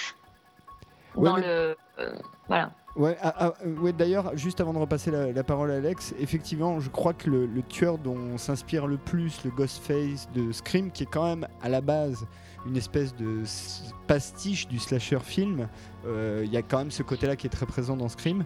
Euh, je pense que c'est Michael Myers auquel euh, finalement le, le, le Ghostface ressemble le plus. Oh, je- Certainement. le- le- tu veux dire le, le personnage hein, c'est Oui, surtout par le rapport à des euh, Enfin, Leatherface, Jason Voorhees, euh, par rapport à tous ces autres personnes-là, personnages-là, je trouve que le Ghostface, et en plus même le Ghostface, il a un costume de déguisement de carnaval, d'Halloween. Enfin, c'est c'est un costume qui est pas fait pour être esthétiquement joli. C'est vraiment le truc de base. Tu mets une cape, tu mets un masque euh, et c'est fini, quoi. Oui, mais le, le, max, le masque fait référence à, à Munch. Et puis, ce qui est intelligent dans, dans, dans Scream de Wes Craven, c'est d'avoir euh, dédoublé, en fait. Euh, moi, je vais être beaucoup plus basique. Euh, je sais pas. Certainement déjà parce que c'est le premier. et parce que ceux qui ont suivi n'ont pas forcément tous été formidables. Donc, forcément, quand tu inaugures entre guillemets un genre porté en plus par un grand réalisateur, euh, bah, ça, ça aide à, effectivement à, poser de fait un peu les, bases. Vous êtes le premier, vous avez, euh, vous êtes vous rentrez dans un genre qui est plus ou moins nouveau quand même, même si on, a vu tout à l'heure qu'il y en avait d'autres avant. Donc euh, voilà. Après, est-ce que tous les gens, est-ce que tous les autres slashers ressemblent à Halloween? Pas tellement. Euh, il s'en éloigne assez vite et assez euh, et assez rapidement. Alors après, évidemment, il y a le tueur masqué, mais enfin, le tueur masqué, il existait, euh, il existait avant Halloween et la résolution du tueur à la fin ou du. Je je, je sais pas vraiment s'il a il a posé les bases parce qu'on regarde Halloween, c'est un film qui est devenu culte avec les années. Donc, tu l'as dit toi-même, le score de 47 millions aux États-Unis, c'est pas non plus, même à cette époque-là, c'est pas non plus un carton intégral. C'est un film qui s'est construit une réputation avec le temps et certainement, certainement parce qu'il est entré en concurrence et en comparaison avec les autres. Euh, et que les autres étaient quand même loin d'être très, très glorieux. Euh, que c'est John Carpenter, c'est un grand réalisateur. Que euh, j'y mettrais quand même des, enfin moi pour moi je mettrais des, quand même des bémols on peut avoir des bons comédiens dans un film sans qu'ils soient vraiment exceptionnels et honnêtement Jamie Lee Curtis par exemple elle est loin d'être formidable quand même dans Halloween je la trouve pas non plus exceptionnelle Donald Pleasance il fait le job Enfin, c'est pas non plus, euh, pas non plus le truc le plus euh, dingue qu'il ait pu faire. euh, mais effectivement, à bout d'un moment, il y a une espèce de, de truc qui se met en route. Il y a une ambiance, et là, pour le coup, c'est vraiment une affaire de de- de- d'alchimie qui prend, prend, une mayonnaise qui prend. Voilà, c'est quelque chose. Tous ces éléments mis ensemble sont pas forcément tous. je mets la réalisation de côté parce qu'elle est vraiment réussie, mais sont pas forcément exceptionnels. C'est pas le truc le plus original du monde, mais on sait pas pourquoi. Au bout d'un moment, ça prend et ça se lance. Et derrière, bah, ça donne des idées forcément à d'autres. Donc, euh, j'ai envie de dire aujourd'hui, on voit ça, on pourrait appliquer ça à tous les autres. Vous lancez un genre, ça marche pas, personne n'en fait d'autres. Ça marche, bah, tout le monde essaie de copier. Voilà. Donc. euh, euh, ça pose les bases parce que c'est le premier et qu'il faut bien que quelqu'un inaugure le truc. Ouais. Peut-être ce qu'il faut dire aussi, c'est que donc Halloween, c'est un film qui a été tourné en 20 jours. donc autant dire rien du tout. Euh, que Donald Pleasance lui a fait que 4 jours de tournage, donc euh, je pense qu'ils ont adapté l'agenda à celui de Donald Pleasance, ce qui fait que ça a dû être tourné euh, toutes les scènes où il était là d'un coup, et du coup ça pouvait être n'importe quoi dans le tournage global, donc pour les acteurs c'est jamais simple. Et effectivement, je suis d'accord avec toi, Alex. Moi, je le trouve pas exceptionnel. Je le trouve même, j'ai lu ça, mais c'est effectivement, il est là que pour sortir une grande phrase dramatique. Euh, mais euh, mais c'est tout quoi. Moi je trouve que ce qui ce qui a ce qui fait Il est, la- assez, il, est assez méca- il est assez mécanique comme l'est d'ailleurs Michael Myers. Enfin voilà. il Mais est- c'est- c'est d'ailleurs intéressant parce que justement, moi, les, les deux, les trois grands atouts euh, que je trouve au film, alors je suis d'accord avec vous, la mise en scène, il y a vraiment des, des choses intéressantes, même s'il y a des plans qui sont euh, pas très beaux aujourd'hui, en tout cas des transitions qui sont malheureuses, il y a plein de petits défauts, mais bon, euh, 300 millions, de- 300 000 dollars pour mettre le film, c'est, enfin pour faire le film, c'est peanuts. Donc je pense qu'ils n'avaient pas beaucoup de moyens. Euh, mais en revanche, il y a deux choses pour moi qui sont vraiment importantes dans ce film. C'est un, euh, le, tueur est un, personnage à part entière. C'est pas juste un tueur. Il, a une histoire, il a un passé, euh, il a une motivation. Alors, euh, elle n'est pas forcément super claire dans le premier Halloween, mais justement, bah, et, et je viens à mon point 2, c'est que justement, il y a un trio qui se met en place où tu as la victime, le tueur, et entre les deux, tu as le docteur Loomis qui est là pour expliquer ce, que, ce qui se passe du côté du tueur d'une certaine manière et donc nous, nous lui donner pour moi lui donner un peu euh, pas que cher mais lui donner aussi un peu une histoire Eh ben, Et- je suis pas d'accord avec toi. C'est assez étonnant. Je suis désolé de t'interrompre à cet endroit-là, mais je suis assez parce que je trouve que c'est justement ce qui fait la force. Et d'ailleurs, je crois que c'est dit à, à un moment par Loomis, euh, c'est qu'il sait justement. En fait, je- Loomis est là non pas pour moi pour donner du corps et donc euh, une histoire à, Michael Myers, mais pour être un peu la, représentation de la société qui essaye de donner euh, du corps et de, dire voilà, ils ont telle ou telle raison. Mais ce que dit, quand Loomis dit Michael Myers c'est le mal absolu, est-ce que ce type ne tue pas juste pour tuer? Euh, je sais Michael Myers sont animés par un désir profond de vengeance. Alors c'est peut-être plus présent dans, la version de, de Rob Zombie, mais il y a un côté très mécanique à Michael Myers quand il commet ses crimes et au bout d'un moment quand il dit ça, quand il dit c'est le mal absolu, c'est qu'on se dit bah ouais on essaie de lui trouver des raisons. On essaye de dire est-ce que c'est pas ça ou ça, mais en fait c'est juste qu'il est animé pour tuer quoi. Et c'est le mal. Voilà. Et le mal il a pas de motivation, il tue parce que ça lui plaît, parce qu'il aime ça. Voilà. Et on aime se rassurer, nous la société, et donc au travers de Loomis, on aime se rassurer en disant ouais mais il a fait ça parce qu'il a ça. Oui mais il a fait ça parce qu'il a été battu. Oui mais et en fait des fois vous avez juste des gens euh, qui sont mal. Et c'est vrai que euh, je sais plus qui c'est qui disait que euh, l'humain est, mauvais par euh, par nature. D'autres disent non il l'est pas, il, est toujours animé. Et c'est ça qu'on retrouve, c'est cette dualité là qu'on retrouve dans, dans Halloween finalement. C'est euh, euh, ceux qui aiment penser qu'on a toujours une raison, puis ceux qui disent non, il y a quelque chose chez nous qui chez certains qui peuvent clocher et qui donnent juste. euh, Et c'est ça qui est terrifiant et, d'imaginer qu'il y a un prédateur comme ça qui est lâché quelque part et qui n'a pas de raison autre que celle de dire j'ai envie de tuer, bah, ça le rend encore plus terrifiant. C'est comme quand on s'interroge sur, sur le passé. Moi, je me souviens quand j'étais étudiant en histoire, on s'interrogeait sur un, un personnage démoniaque comme Hitler. Et je me souviens d'un- article dans, dans l'histoire qui disait, euh, qui titrait Est-ce que Hitler était fou? Euh, parce que ça, ra- ça, ça rassurait de se dire il n'est pas comme nous. Ben voilà, euh, avec Michael Myers, c'est euh, un peu ça quoi. Et c'est ça qui est terrifiant. mais, mais tu vois justement je crois qu'on je suis totalement d'accord avec toi et je crois que justement Plaisance fait les deux jobs en même temps Hum, tout à fait. C'est-à-dire que d'un côté, il donne à, à Michael Myers une histoire, un passé, il a un nom, c'est pas un, Ouais. pas un tueur inconnu, il a un nom, on sait où il était en gros toute sa vie, hein, il a, c'est pas un mythe qui apparaît euh, de nulle part. Euh, et en même temps, effectivement, il a ces phrases, et notamment avec le shérif euh, Brackett, euh, qui euh, sont toujours des phrases du type c'est le mal incarné, euh, on ne peut rien faire, je me suis battu pour pas le laisser sortir, enfin des, des trucs comme ça. Euh, donc euh, je pense qu'il fait les deux en fait, mais il, Mm. fait- il se met un peu à la place du spectateur. En fait, c'est la voix un peu du spectateur, euh, Plaisance, et en même Mm. temps la voix du scénariste qui veut expliquer l'histoire qu'il y a derrière ces personnages. Je trouve que c'est les deux, vraiment les deux. Mm. Euh, Urs, Oui, non, j'écoute attentivement ce que vous dites. Je suis un peu d'accord avec les deux, en fait. Je pense qu'effectivement, euh, Loomis essaie de, rassurer la, bonne conscience euh, en essayant de donner une identité et une- pseudo-explication au, au crime de Myers, alors qu'en fait, fondamentalement, c'est le mal, point, qui n'a- qui n'appelle pas nécessairement une explication ou une justification. Et d'ailleurs, le- l'enfance de Michael Myers est pas forcément non plus, en tout cas dans le, dans le Carpenter, il n'y a rien Il a rien. qui permet de dire qui permet de justifier pourquoi ce petit garçon euh, va tuer sa sœur quand même. Oui, il y a absolument rien. Donc, Il est fou. Enfin, le, premier fou, acte qui le motive, c'est que, que ce gamin, il y a un truc qui, qui, qui cloche chez lui. C'est pour ça que Oui, voilà. derrière, euh, l'idée de dire en fait il est mué par une espèce d'incarnation et qu'on veut se diriger dans une secte, un truc comme ça, c'était euh, totalement, euh, totalement délirant. Et ça, ça, ça retirait toute la charpente qui faisait que ça rendait ce personnage terrifiant. Il n'était plus à la fin, c'était un personnage de BD. Euh, mais au début, dans, le- dans Carpenter, et même dans le deuxième, il est, c'est, c'est, c'est un tueur qui, voilà, il est juste euh, fou, dérangé. C'est vrai. Euh, et euh, juste pour euh, dire un mot sur, pour redire un mot sur la mise en scène, il y a des petits, il y a quelques plans quand même qui sont euh, vraiment bien sentis. J'en ai deux trois en tête. Il y en a un notamment où tu vois Loomis téléphoner. Il est au milieu de la campagne et t'as un plan sur lui. Il téléphone, il dit deux trucs, il se rebarre dans, dans une voiture, je pense, et la caméra panote. Et dans les buissons juste derrière, il y a un cadavre. Hmm. Donc euh, et ça c'est un plan euh, qui dure quelques secondes mais qui est hyper efficace, qui installe bien la peur je trouve. Et c'est vrai que la grande qualité je trouve de cet euh, Halloween, c'est que euh, il installe très bien la peur parce que objectivement il, il est pas très effrayant en fait, il, il est pas très gore.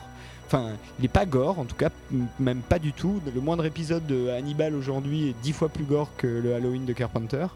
Euh, mais il installe bien la tension et la peur. Enfin, je, je sais pas si vous, Mm. Ah non, vous êtes d'accord. d'accord. Ah bah si. Ouais, si. complètement. Euh, et, et- et autre chose qui est amusante aussi, c'est que donc Carpenter, qui est quand même un, un grand cinéphile, il fait partie de cette génération de, de cinéastes qui ont grandi avec la télé, le cinéma, euh, place les films qu'il aime partout dans, Halloween. Et notamment, euh, c'est amusant parce que t'as donc Halloween, c'est le deuxième film de Carpenter, hein, c'est assez tôt dans sa carrière. Et t'as un, un plan où tu vois des gens regarder la télé et ils regardent La chose d'un autre monde euh, de Howard Hawks qu'il remettra quelques temps plus tard, pas très longtemps après, avec le fameux The Thing, euh, un de ses chefs-d'œuvre absolus. Euh, donc c'est assez amusant de voir que, ce type met quand même euh, toute sa culture dans le film, et je trouve que ça, c'est une des choses qu'il aura en commun avec le Rob Zombie dont on parlera après. Sur le style de, de Michael Myers, euh, Qu'est-ce que, d'après vous, on peut en dire Mis à part, comme le disait si justement Alex, que son masque, presque trouvé par hasard, c'est un masque intégral de William Shatner, repeint en blanc. Et Mm. un peu ébouriffé, quoi. D'après vous, Mike Myers, euh, vous le mettez comment euh, dans la catégorie des slashers C'est un bon tueur C'est un tueur un peu feignant Il est comment Bah, c'est un bon tueur parce que, euh, en tout cas, dans les premiers, euh, dans les, dans les, allez, on va dire les deux premiers, puisque le deuxième est aussi réalisé par Carpenter, mais non, non, non. parce que, euh, Non, non, il est réalisé par Rick Rosenthal, mais Carpenter a écrit le scénar. ah, il a écrit le scénario, effectivement. Exact. Mais euh, en tout cas, dans le premier, pourquoi est-ce que c'est un bon tueur? Ben, C'est un bon tueur parce que euh, il est là. Enfin, il est dans le. Il, est, il, a, il a quand même, malgré euh, tous les codes qui peuvent être un peu. euh, un, peu rigolo, c'est-à-dire ce côté, euh, comme je disais tout à l'heure, en rigolant, euh, je marche, euh, je me presse pas et je rattrape tout le monde. Euh, il a. Il a ce côté quand même, il a les deux pieds dans le, réel, quoi. Euh, avec cette, justement cette critique, euh, cette vraie question sur l'interrogation du, du, mal et tout. Euh, il, a, il a quelque chose, je- je trouve, de, de terriblement réel, c'est-à-dire qu'il est là et on peut, de par sa nature et de par ce visage assez calme, assez lisse, c'est quoi? C'est le visage d'ange, euh, c'est le visage d'ange qui se cache derrière chacun des, qui se met devant le, en masque devant les, les pires prédateurs. Euh, à l'époque où Michael Myers arrive, Ted Bundy a pas encore sévi, mais enfin ça en est où il est en train. Donc c'est une belle, euh, c'est une belle incarnation. C'est, on peut y projeter toutes les peurs qu'on veut dessus. C'est un peu le croque-mitaine. On en parlait tout à l'heure, le boogeyman, c'est Boogeyman. ça, c'est ça aussi. C'est un peu le croque-mitaine, c'est celui qu'on va invoquer. Et Michael Myers, c'est un peu ça. Haddonfield, c'est un peu celui. euh, D'ailleurs, je crois que dans les épisodes suivants, quand on passe devant la maison de Michael Myers, c'est un peu l'épouvantail, quoi. Donc, euh, et, et je trouve qu'il y a cette, co- il y a ce côté, on, on- il y a ce côté assez réel. Il y a ce côté euh, assez euh, qui le rend du coup absolument terrifiant. Moi, c'est pour ça que je suis beaucoup plus sensible euh, pour faire peur à des choses qui est dans le réel que dans l'excès. Et je trouve qu'il n'y a pas d'excès, en tout cas dans le premier Halloween. C'est ça qui me plaît. euh, et c'est ça qui. Tu parlais tout à l'heure celui-là de, de cette capacité qu'il a à disparaître et tout, mais euh, la dernière séquence euh, de l'affrontement avec euh, Laurie dans sa chambre, où il tombe par la fenêtre et où il disparaît juste après, Ouais. il y a cette espèce de présence fantomatique qui le rend, qui le rend terrifiant. Et, et surtout, ce qui le rend terrifiant dans ce film, c'est qu'effectivement, on ne sait pas ce qui va être, ce qui va devenir derrière. Et cette espèce de côté un peu systématique de, on me tape dessus, je, je me relève et je repars, quoi. On est juste là. Le, le mal est là, il est en chacun d'entre nous, il est partout, il se distille et on ne sait pas, et il nous échappe. Après, ça devient une caricature. Ben non, je pense que c'est c'est un, bon, c'est un bon tueur. En même temps, il n'est pas super efficace quand tu regardes bien. Parce que sur, sur l'intégralité du film, il tue pas tant de gens que ça finalement. Non, 7 morts en comptant les chiens. Oui, en comptant les chiens. Donc ça, c'est pas énorme par rapport à certains films aujourd'hui où ça désingue une bonne dizaine de personnes. Il est relativement souple à ce niveau-là. Mais maintenant, effectivement, c'est vraiment l'absence de visage. Euh, cette espèce, effectivement, comme tu disais, Alex, de, figure fantomatique qui apparaît, qui disparaît à volonté, euh, qui n'exprime rien. Je pense qu'il n'y a rien de pire, en fait, qu'un visage qui n'exprime rien. Et le, choix de ce masque-là est parfait parce qu'il n'y a absolument rien qui transite. C'est-à-dire que le spectateur ne peut pas euh, voir la peur ou la folie, la démence, enfin ce qu'on veut, ce qu'on pourrait projeter. Non. C'est vraiment, du coup, c'est quasiment un miroir tendu. C'est-à-dire, on, imagine un peu ce qu'on veut. Et il n'y a rien de plus efficace au cinéma que de laisser le spectateur imaginer. C'est vraiment ça qui marche le mieux. Et en plus, soit dit en passant, il a quand même une carrure, le, le- le personnage de Michael Myers, qui est quand même assez flippante. Ouais, c'est vrai, il est euh, Nick Castle, euh, il est un peu baraque quand même. C'est Euh, un, un peu un monstre physique quand même. Sachant qu'il y a une scène dans laquelle euh, on voit son visage adulte et c'est pas lui. J'ai plus le nom de l'acteur qui joue cette scène-là, mais c'est pas Nick Castle dont on voit le visage quand il y a une scène où on- il enlève le masque. Enfin, le masque lui est enlevé et c'est pas lui. Je suis totalement d'accord avec vous. Euh, sachant que euh, je trouve il y a deux choses que je trouve intéressantes déjà Alex tu parlais du croque-mitaine il est appelé comme tel dans le film hein. il est vraiment Mm. appelé Boogeyman euh, croque-mitaine et, et je me demande si c'est pas dans ce film là qu'on a commencé à associer le terme avec ce type de créature ou de personnage ça ça m'étonnerait pas Euh, et moi ce que je, je trouve intéressant dans Michael Myers de ce premier Halloween euh, c'est que c'est un tueur très euh, efficace. Il n'y a, il y a pas tellement de sauvagerie en fait. Il, tue et puis il s'en va. Mais euh, on n'est pas dans, justement dans un truc de gore où on cherche à montrer euh, la mort la plus impressionnante. Euh, S'il peut étrangler, il étrangle quoi. Enfin, c'est, euh, il va au plus direct, au plus simple. Il est très très très mécanique. Et je trouve que dans ce Halloween, ça fait partie des choses qui font peur justement. Et c'est son côté aussi fantomatique, c'est que c'est un tueur. À un moment donné, on se dit mais il y a rien qui peut l'arrêter. Et c'est juste une machine à tuer quoi. On- C'est pour moi ce qui le sépare fondamentalement de Halloween Rob Zombie, c'est ça. C'est-à-dire que euh, dans Halloween, dans Halloween de Carpenter, t'es là, t'es pris par l'attention, mais à aucun moment tu te dis putain, faut que je me cache parce que là il va y avoir un truc gore, c'est pas possible. Et dans Rob Zombie, il y a ça, c'est-à-dire il y a ces, il y a ces espèces de, symptômes, de, de, de- de choses un peu symptomatiques, c'est-à-dire où on est un peu plus dans du, euh, dans du trash, dans du gore, et, et où là, moi, ça ne prend plus sur moi, en tout cas, ça ne provoque pas le même type de réaction. Euh, moi, j'ai avec Carpenter, j'aurais réaction, attraction, et chez Rob Zombie, j'aurais réaction, répulsion. D'accord. Euh, juste avant qu'on passe au, justement au Rob Zombie, euh, un dernier mot sur un point, euh, je trouve absolument fondamental dans ce Halloween de Carpenter, c'est la musique. Euh, le, le thème notamment, le thème de, de Michael, euh, que vous entendrez à la fin euh, de ce, de ce, de ce thème, de- du thème de cette émission. Est-ce que vous trouvez pas que, enfin, co- comment vous, qu'est-ce que, quel rapport vous avez avec cette musique, euh, Urs? Oh bah, elle, fait, elle est partie intégrante de la réussite du film. Je pense que c'est vraiment euh, l'idée formidable de Carpenter, puisqu'il est aussi responsable de la musique. C'est vraiment. Pourtant, c'est simpliste, hein, parce que c'est pas un grand musicien. hein, Carpenter, il met trois doigts sur un clavier, hein, donc c'est très minimaliste. Et en même temps, immédiatement, quand tu entends la musique, alors si tu as vu le film, encore plus, mais même sans avoir vu le film, je trouve qu'il y a quelque chose de, tout de suite un peu euh, poisseux, un peu angoissant, euh, qui, te met immédiatement dans l'ambiance. Je pense que la musique est vraiment, euh, on, peut pas, enfin, je pense que si tu regardes Halloween en enlevant la musique, tu perds énormément du potentiel effrayant du film. Bah, je ne peux pas répéter ce qu'elle a dit. Je dirais simplement que c'est encore un, des points qui la rapproche de, Psychose. C'est que le, thème de Psychose est aussi indissociable du film que ne l'est celle de, celle de Halloween. On est tout à fait d'accord. Euh, ce je, ce qu'on peut peut-être juste ajouter sur la, la musique, c'est que c'est intéressant à quel point elle est liée au personnage. Et du coup, il y a des thèmes comme ça, euh, le- comme le thème de Psychose, comme le thème, même le thème de Jason, qui est assez connu, euh, qui euh, sont définitivement liés au euh, Boogeyman, qui correspond. Quand tu entends le petit thème au piano d'Halloween, c'est euh, immédiatement, euh, tu penses pas à Laurie Strode, tu penses à Michael Myers, quoi. Je, je n'ai absolument pas en tête le thème de Jason Voorhees, par exemple. Euh, un- si je me souviens bien, c'est un thème qui fait des espèces de tss, tss, des choses comme ça. Oui, oui, alors d'accord, oui, ça fait. Enfin, oui, je, je vois ce que tu, je vois le- le- le- la partie que tu veux dire. euh, Je le fais Ça fait- pas ça bien fait- avec ma bouche. Non, mais je, je, je vois lequel c'est. Ça fait, ça fait. Enfin, je, je- je vais dé- démystifier un peu le truc, mais ça fait un. Comme c'est lié à un camp de vacances, si tu veux, ça fait un peu des comme des ersatz de, de cigales dans la forêt que que vraiment un thème musical pour moi, si tu veux, quand je l'entends. Voilà, c'est pas. Ja- Jason à la canne de bière. hein. Ouais, voilà, c'est ça. Bon, écoutez, sur ces paroles absolument brillantes, je vous propose. Oh, mais je t'emmerde. Non, non, je parlais des miennes là pour le coup. je déconne. Je parlais des miennes.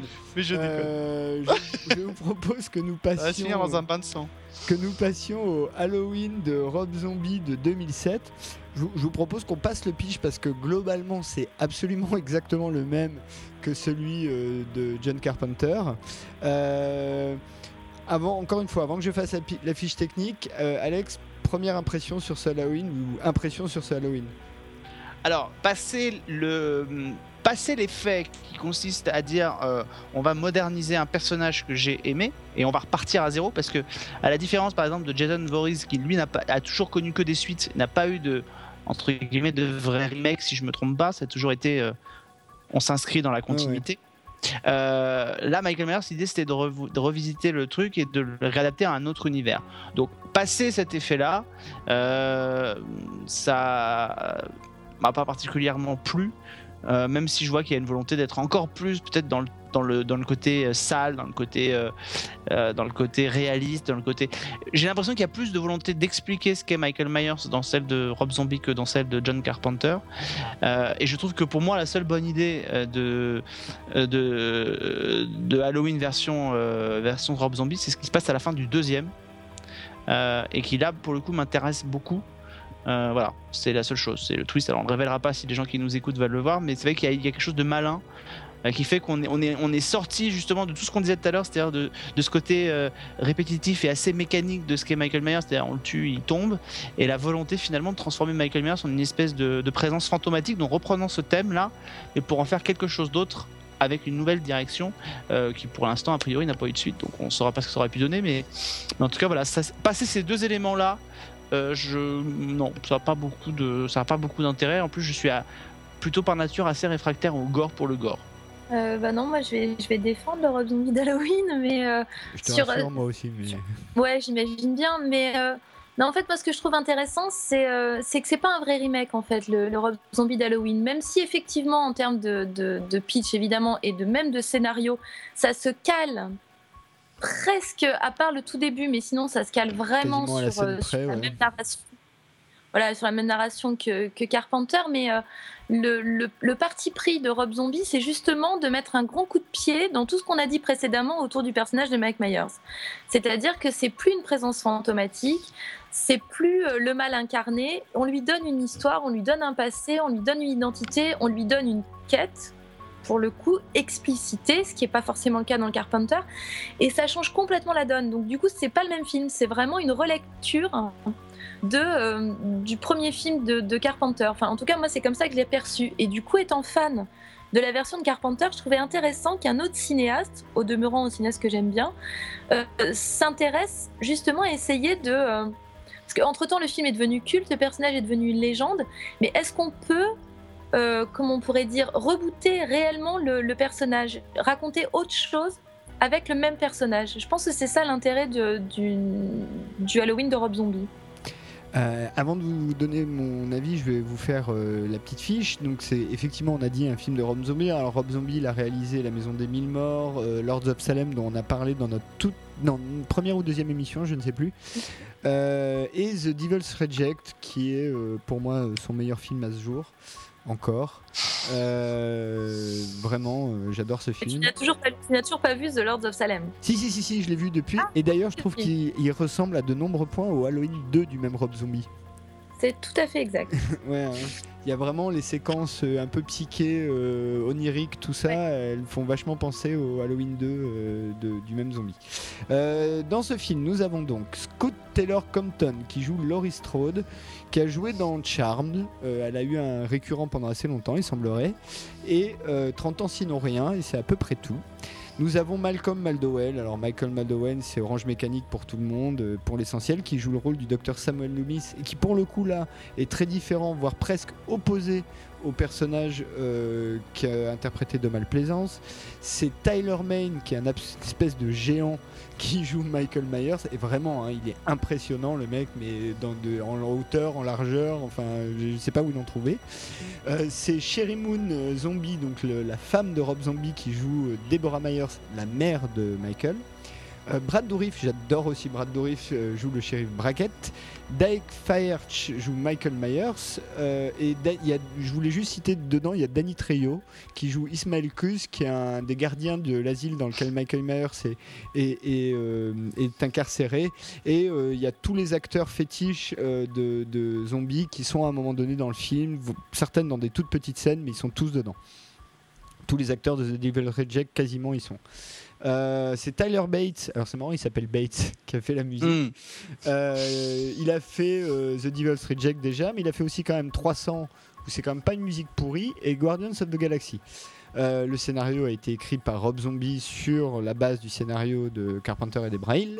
Euh, ça a été shooté par Phil Parmet qui avait aussi shooté The Devil's Reject. Il est sorti le 31 août 2007 aux États-Unis, le 10 octobre euh, 2007 en France. Il dure 1h50 ou 2h02 si vous regardez la Director's Cut. Euh, il a coûté 15 millions de dollars. Il en a rapporté 58 millions aux USA, 21 millions euh, hors USA pour un, un confortable total de 80 millions de dollars. C'est une très grande réussite.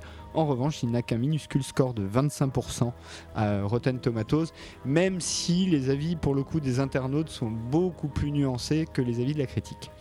Euh, donc pour euh, vous répondre un peu, euh, moi je trouve que le- le- ce remake est plutôt réussi, et notamment parce qu'effectivement Rob Zombie dans le gore est assez sobre finalement dans, dans ce film-là. Alors je sais pour, pour peut-être pour toi Alex c'est déjà beaucoup, mais par rapport à, Ah, mais par rapport à ce qu'il fait d'habitude. à la filmo de, de zombies, euh, c'est quand même assez sobre.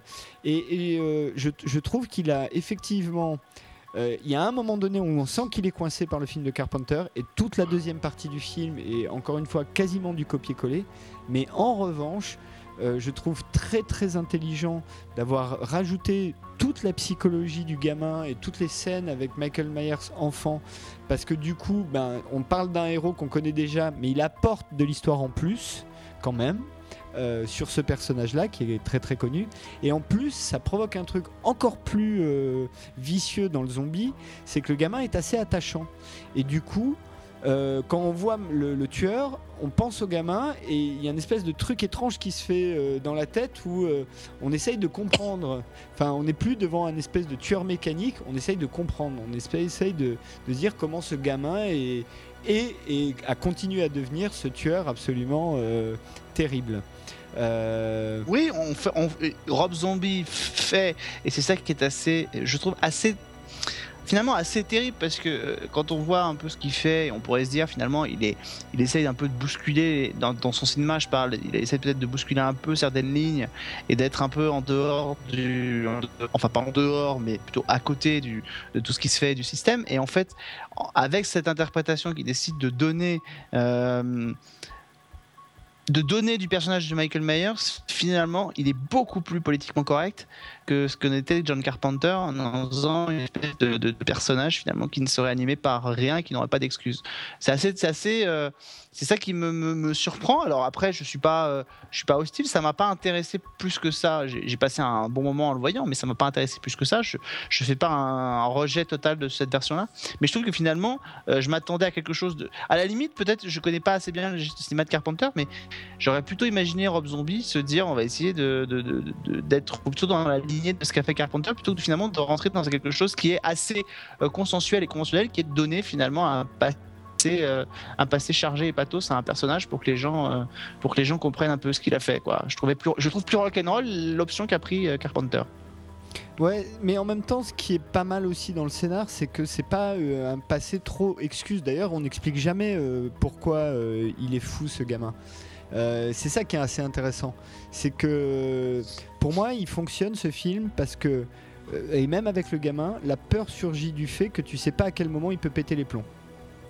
C'est un gamin qui a l'air absolument adorable et tu sais en même temps qu'il a massacré, euh, euh, il a massacré le mec de sa mère, euh, à 6 ans quoi ou 7 ans, enfin un âge ridiculement bas.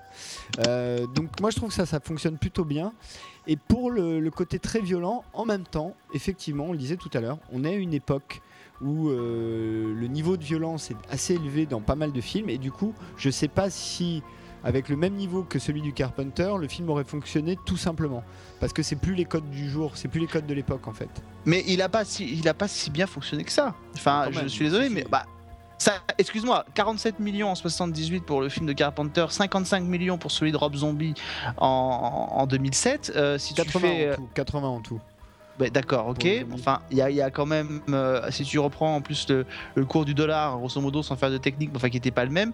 Finalement, il a pas beaucoup plus marché, euh, pas, pas énormément, si tu veux, que celui de, de, de Carpenter. Donc, euh, passer l'effet de curiosité qui est de se réattaquer à un mythe comme celui-là, franchement, finalement, au, au final, les deux films se valent en termes de succès. Oui, oui, c'est pas la question. C'est juste que euh, c'est pas un, c'est un film qui a marché. D'ailleurs, les Weinstein et, et Macab qui ont, qui ont produit auraient pas commandé euh, avec acharnement d'ailleurs, parce qu'au début, Zombie voulait pas faire le deuxième. Euh, ils avaient demandé à, je crois que c'est euh, Julien Dupuis et Arnaud Bordas qui avaient fait à l'intérieur, hein, c'est ça? Je suis pas sûre que ce soit Bordas. C'est pas Bordas, c'est pas Bordas. Oui, c'est sûr, mais c'est pas Julien Bordas. Dupuis et c'est un autre euh, journaliste ça de. Mad. Mais, euh, mais je sais plus lequel, qui avait fait à l'intérieur, qui était en négociation pour faire euh, Halloween euh, 2. Euh, et finalement, quand Rob Zombie a accepté de le faire, il, il a eu le projet. Mais, stylo. Bustilo, voilà, Alexandre Bustilo, exactement. Bustilo. C'est Dupuis et Bustilo qui étaient en négociation. euh, voilà. Mais euh, après, alors. Les, les- les principales différences, hein, c'est qu'effectivement, il y a beaucoup plus de temps qui est passé sur l'enfance de Michael Myers. Euh, et euh, que globalement, les meurtres sont un peu plus sauvages. Et du coup, est-ce que vous trouvez pas que le Michael Myers de Zombie est plus charnel aussi? Euh, oui, enfin, en tout cas, il a plus de chair, hein, nécessairement, puisque on, on le voit déjà enfant, on le voit avant qu'il soit meurtrier. On le voit après, une fois qu'il est, euh, qu'il est euh, interné dans, dans son asile, on continue à le voir. On a le regard que porte sa mère sur lui. Ça, c'est, par exemple, c'est, assez- je trouve qu'il y a quelques séquences qui sont assez, assez belles et qui sont pas du tout exploitées chez Carpenter parce que c'était pas son, pro, c'était pas son propos. Mais, mais du coup, Rob Zombie en fait Et quelque chose de- d'assez touchant. Non, aussi. Mais, mais sa, sa femme était actrice aussi à Carpenter, mais peu importe, elle n'était pas dans. euh, je Non. pense pas qu'elle soit dans, le, dans celui-là, dans Halloween. Mais en l'occurrence, je trouve que les scènes entre la mère et son fils, quand le- l'enfant et quand Mike Myers est encore petit, quand il a une dizaine d'années, c'est très intéressant. De, justement sur euh, alors là ça ça travaille pas sur les mêmes notions du mal euh, du mal incarné tout ça mais comment une mère peut à un moment donné accepter que son enfant, en plus c'est une magnifique tête blonde, enfin il est magnifique ce petit garçon, mais il est en même temps porteur de pulsions meurtrières, d'une violence hallucinante quoi. Et du coup, je trouve que le personnage de la mère, c'est vraiment un personnage intéressant. Il y a vraiment quelque chose que, pour le coup Rob Zombie apporte à cette mythologie là. Donc euh, voilà, je, je dirais tout n'est vraiment pas acheté dans, euh, même si je pense comme, comme Alex que le, euh, le sous-texte du film est moins fort et peut-être un peu plus consensuel chez, euh, chez Rob Zombie que chez Carpenter. Le choix justement un peu psychologisant peut-être dessert un peu ce, côté épouvant, épouvant, ouais, d'épouvante, on va dire, que pouvait avoir le personnage de, de Michael Myers chez Carpenter. Mais n'empêche que du coup, ce que ça ouvre comme possibilité narrative pour Rob Zombie, je trouve qu'il en fait quand même quelque chose de vraiment intéressant. Et, donc pour, pour toi Alex, qui donc euh, a priori a, pas trop aimé, ou en tout cas moins aimé euh, le, le Rob Zombie que le, Carpenter, euh, est-ce que euh, à l'inverse, euh, tu trouves pas que malgré tout, il y a quand même dans le, le- zombie des vraies qualités visuelles? Ou est-ce que pour ça t'est complètement hermétique? Non, non, non, mais après, il y a, il y a effectivement une, une volonté de, de, de, donner une ambiance et un, et un style. Euh, on peut pas dire que, là, pour le coup, on peut dire qu'il a copié, le, il s'est calqué sur le scénario, on peut dire plein de choses.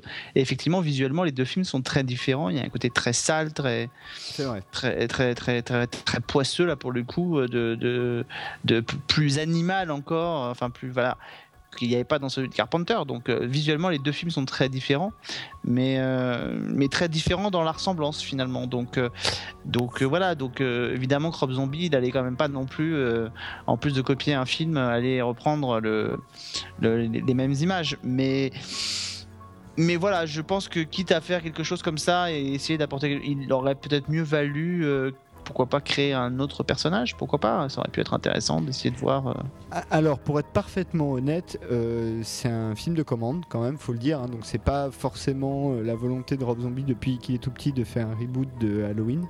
Et c'est important pour Rob Zombie parce que c'est quand même lui qui a l'origine de la plupart de ses autres films. Donc, euh, c'est quand même pas euh, courant dans sa carrière. Euh, et en plus, Rob Zombie, qui est ami avec John Carpenter, l'a prévenu avant et John Carpenter lui aurait dit fais le film que tu veux. En gros, Mm. hein, de, sens-toi libre. Mais moi, je pense que justement, Zombie, dont on sait que c'est absolument la culture, les- les- ces films-là, je me demande qui- s'il s'est pas senti justement prisonnier du Carpenter. Et c'est ce qui explique peut-être un peu la deuxième partie du film où là, encore une fois, c'est quasiment du plan par plan. Enfin, des fois, euh, les Mhm. séquences, il y a une séquence où tu as les, le, le- Laurie Strode et deux copines qui euh, se baladent dans la rue euh, en sortant du lycée, euh, en planifiant la soirée d'Halloween justement. C'est quasiment la même, quoi. Quasiment. Donc euh, moi je trouve ça pas mal et en fait c'est vrai que euh, je pense que vous serez d'accord pour si vous l'avez vu euh, c'est plus dans Halloween 2 du même zombie que euh, je trouve Zombie s'est complètement emparé du sujet pour faire un film à lui qu'on aime ou qu'on n'aime pas hein. mais euh, là pour le coup il, sort à part encore une fois les 15 premières minutes il sort complètement de l'univers de Carpenter et il se fait un truc un trip psychédélique euh, complètement euh, fou euh, et, assez graphique euh, non oui non peut-être Oui, Oui, beaucoup plus. Bah, je l'ai dit, de toute façon, rien que- rien qu'en voyant le final du deuxième, euh, on sait qu'il serait approprié le personnage. Et alors, il y a une petite particularité technique. Euh, un, un déjà, le deuxième, pour ceux qui n'auraient pas vu les zombies, le deuxième est beaucoup plus gore que le premier. Le deuxième est Mm. assez Ouais. gore quand même, il faut bien le dire. Euh, entre les séquences gore et les séquences de, de trip psychédélique onirique, c'est un film qui peut être assez impressionnant. Faut être quand même honnête. Euh, contrairement au premier qui se laisse assez regarder. Alors oui, c'est un peu plus violent, mais c'est pas du gorissime. Encore une fois, n'importe quel épisode d'Hannibal est au moins aussi violent, grosso modo. En tout cas, on voit des choses au moins aussi horribles. Euh, mais en revanche, il y a une vraie particularité technique, c'est que le premier zombie est tourné en 35 mm, alors que le second, il l'a tourné en 16. Donc en faisant des plans beaucoup plus serrés, beaucoup plus euh, près des, visages, des figures, des, têtes. Et je pense que ça change aussi beaucoup, avec beaucoup moins de lumière, ça change aussi beaucoup la perception du film. Euh, du coup, pour conclure sur Halloween, euh, les deux films, je vais commencer par toi, Alex. Pour vous, c'est quoi l'héritage aujourd'hui d'Halloween? L'héritage au sens, qu'est-ce qu'il en reste euh, de ces deux, de- et surtout du Carpenter, mais même du zombie, donc du personnage de Mike Myers, mais aussi comment vous voyez, est-ce que d'après vous, c'est encore, d'après toi, c'est encore des influences aujourd'hui euh, dans la télé ou le ciné? Je, je sais je ne saurais pas dire. En tout cas, je trouve que ce, qui, euh, ce que n'a pas réussi à faire. C'est pour ça que c'est intéressant ta question de dire euh, beaucoup plus le Carpenter finalement celui de Rob Zombie parce que euh, quoi qu'il ait réussi ou pas à faire Rob Zombie, il y a un truc pour moi qu'il n'a pas réussi à faire finalement, c'est de relancer l'intérêt pour Michael Myers. Euh, il n'y a pas eu un espèce de, truc euh, dingue en se disant ça va relancer le truc et ça va. Alors si le Carpenter avait posé les jalons d'un genre et, qu'on a retrouvé derrière, c'est pas le cas en tout cas de la réécriture de Rob Zombie. Euh, Il n'y a pas eu derrière d'émulsion de la part d'autres créatifs pour lancer la, chose. Je sais pas, le, phénomène du tueur en série est présent à la télévision maintenant depuis très longtemps et je suis pas certain que ce soit spéci- spécialement Michael Myers et Halloween qui lui ait donné, euh, qui lui donné cette lettre de noblesse. Entre temps, vous avez d'autres personnages forts qui sont arrivés, notamment euh, on parle d'Hannibal Lecter dont on a parlé ici, mais Ghostface euh, avec Scream a relancé aussi le truc. Enfin, euh, voilà, on parle aujourd'hui, il y a un projet à la télévision de, alors. De, de- séries qui tourneraient autour, autour de, de, ce- de ces héritages de, films, mais qui, dont on ne sait pas si c'est pas plus un dérivé de Scream que d'ailleurs que de Halloween, même s'il y a le mot de, de Scream Queen à l'intérieur, je crois, dans, dans le titre. Donc voilà, je. je je ne sais pas si l'héritage est encore euh, fondamentalement présent, à part peut-être dans le fait qu'évidemment il a donné naissance à un genre qui est repris aujourd'hui. Euh, mais je crois que s'il n'y avait pas eu le, le- le- virage 96 avec l'arrivée de Scream, euh, on, on aurait pu avoir une autre discussion. C'est vrai que Scream a relancé aussi une, toute une, toute une, à nouveau le genre et, le, et, la théma- et la thématisé de manière quand même relativement différente. C'est-à-dire, euh, euh, on a des tueurs qui sont, euh, les, les films sont beaucoup plus sérialisés. En fait, avec euh, beaucoup plus à suivre, beaucoup plus avec la récurrence, avec du passé, avec des choses comme ça qu'il faut expliquer, qui permettent de, de lier les films entre eux. Euh, voilà, donc euh, je sais pas s'il y a vraiment aujourd'hui encore un héritage, euh, un héritage Halloween Urs, et Michael Myers. Euh, non, je dirais qu'effectivement, ce qui on, a gardé, euh, parce que effectivement depuis Scream, le, slasher est de nouveau euh, une, catégorie industrielle cinématographique qui marche bien, mais, je pense qu'on en a perdu la, substance politique, la, charge sociale qu'il pouvait y avoir, que ce soit chez, Toby Hooper ou chez Carpenter, où il y avait quand même une critique, il y avait quand même, ça, disait quand même aussi quelque chose de la société. Aujourd'hui, je pense qu'il y a plus grand chose qui se dit sur la société dans les films d'horreur, c'est juste des, euh, d'une heure cinquante où le sang coule et on peut manger du popcorn dessus, donc ça rapporte des sous. C'est rarement très intéressant. En tout cas, les, euh, les, les films qui se disent slasher sont rarement très intéressants cinématographiquement. Non, mais je dirais suis que pas l'héritage de je suis pas, je suis pas totalement. Alors là, ça y est, on va y retourner. Euh, non, mais je suis pas totalement d'accord. C'est-à-dire que ça ne dit peut-être pas la même chose que ce que disait Toby Hooper ou, euh, ou John Carpenter, mais ça dit autre chose. Euh, ce sont des films qui appartiennent à une époque, qui disent quelque chose aussi sur leur époque, notamment sur cette espèce dans, dans Scream encore une fois, même si effectivement le dialogue de fond est pas aussi peut-être socialement fort qu'il ne l'était dans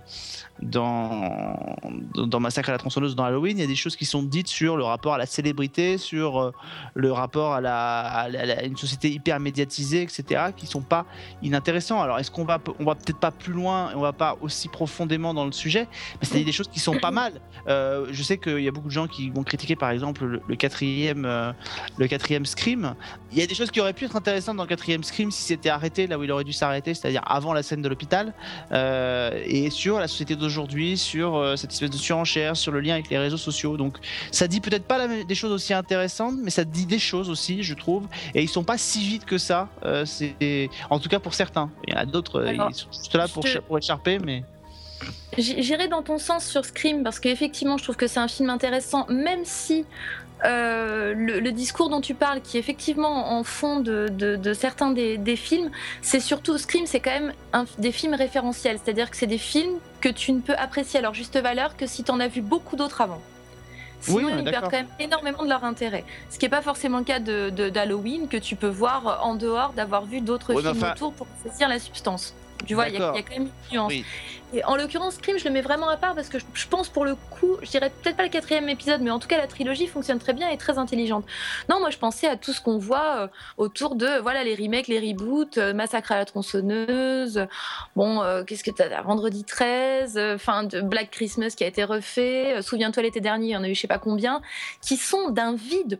En, en termes de, de- de réflexion politique et de réflexion cinématographique, qui sont d'un vide abyssal quand même.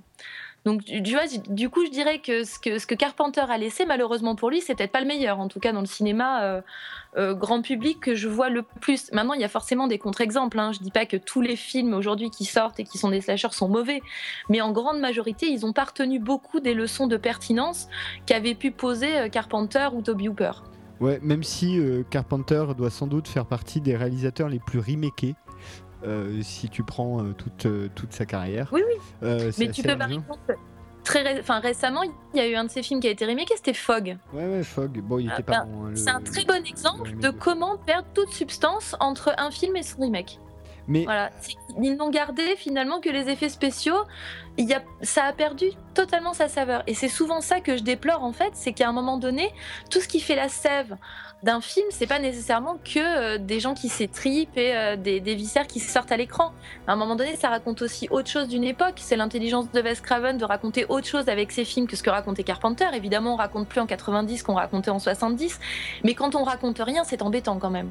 Ouais, bah justement, euh, moi je trouve que c'est le point intéressant, il est là.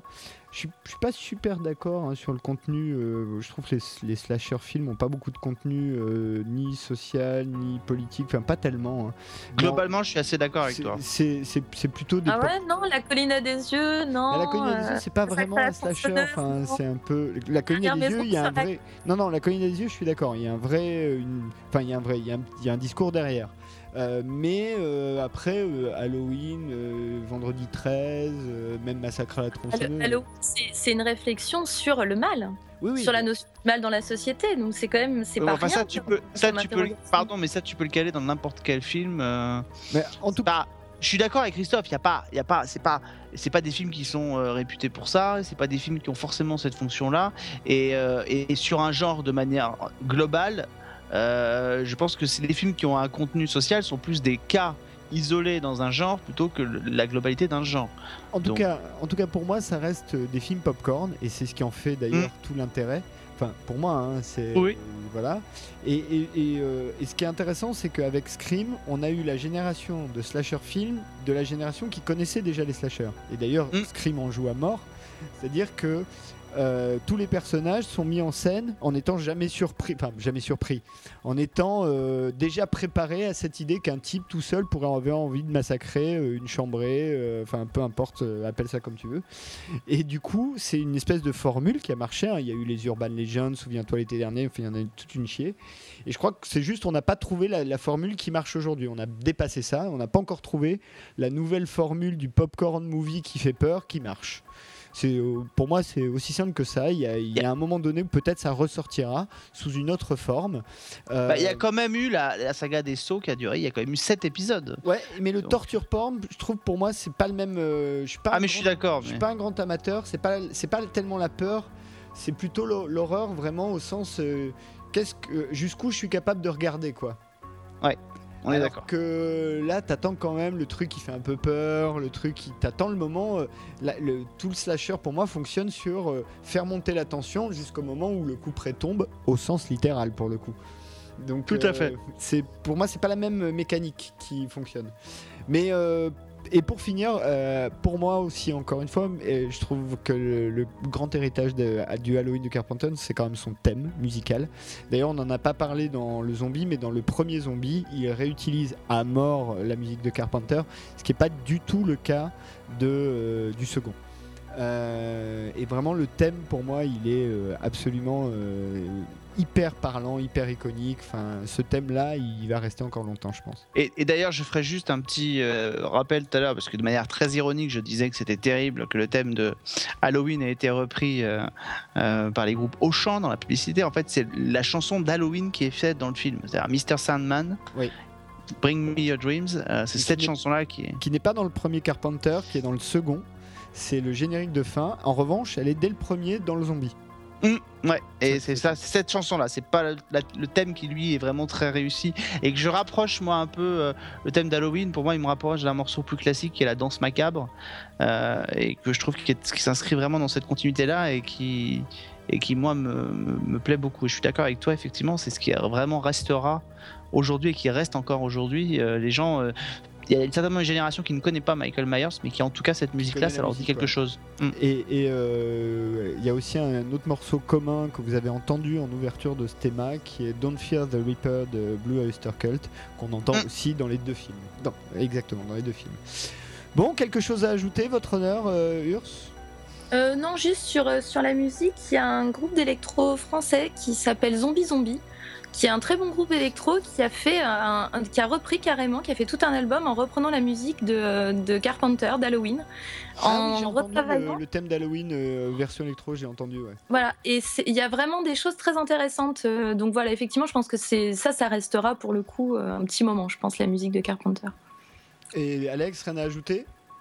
Est-ce que tu aimes les films d'horreur? Oui. Qui est le tueur dans le premier vendredi 13 Eh bien non, c'est Madame Voorhees. C'est sa mère Michael Jason Voorhees n'arrive qu'au deuxième épisode.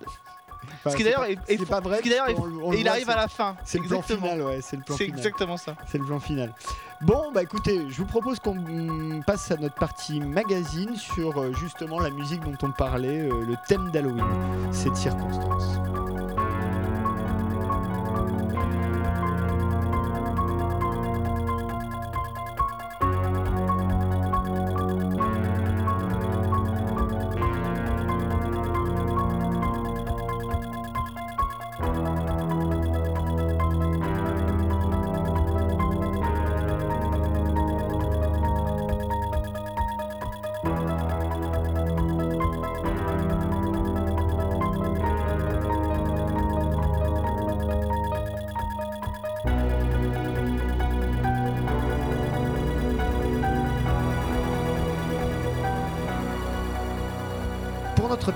Je vais commencer tout de suite par laisser euh, la parole à Ursula qui va nous parler d'une série.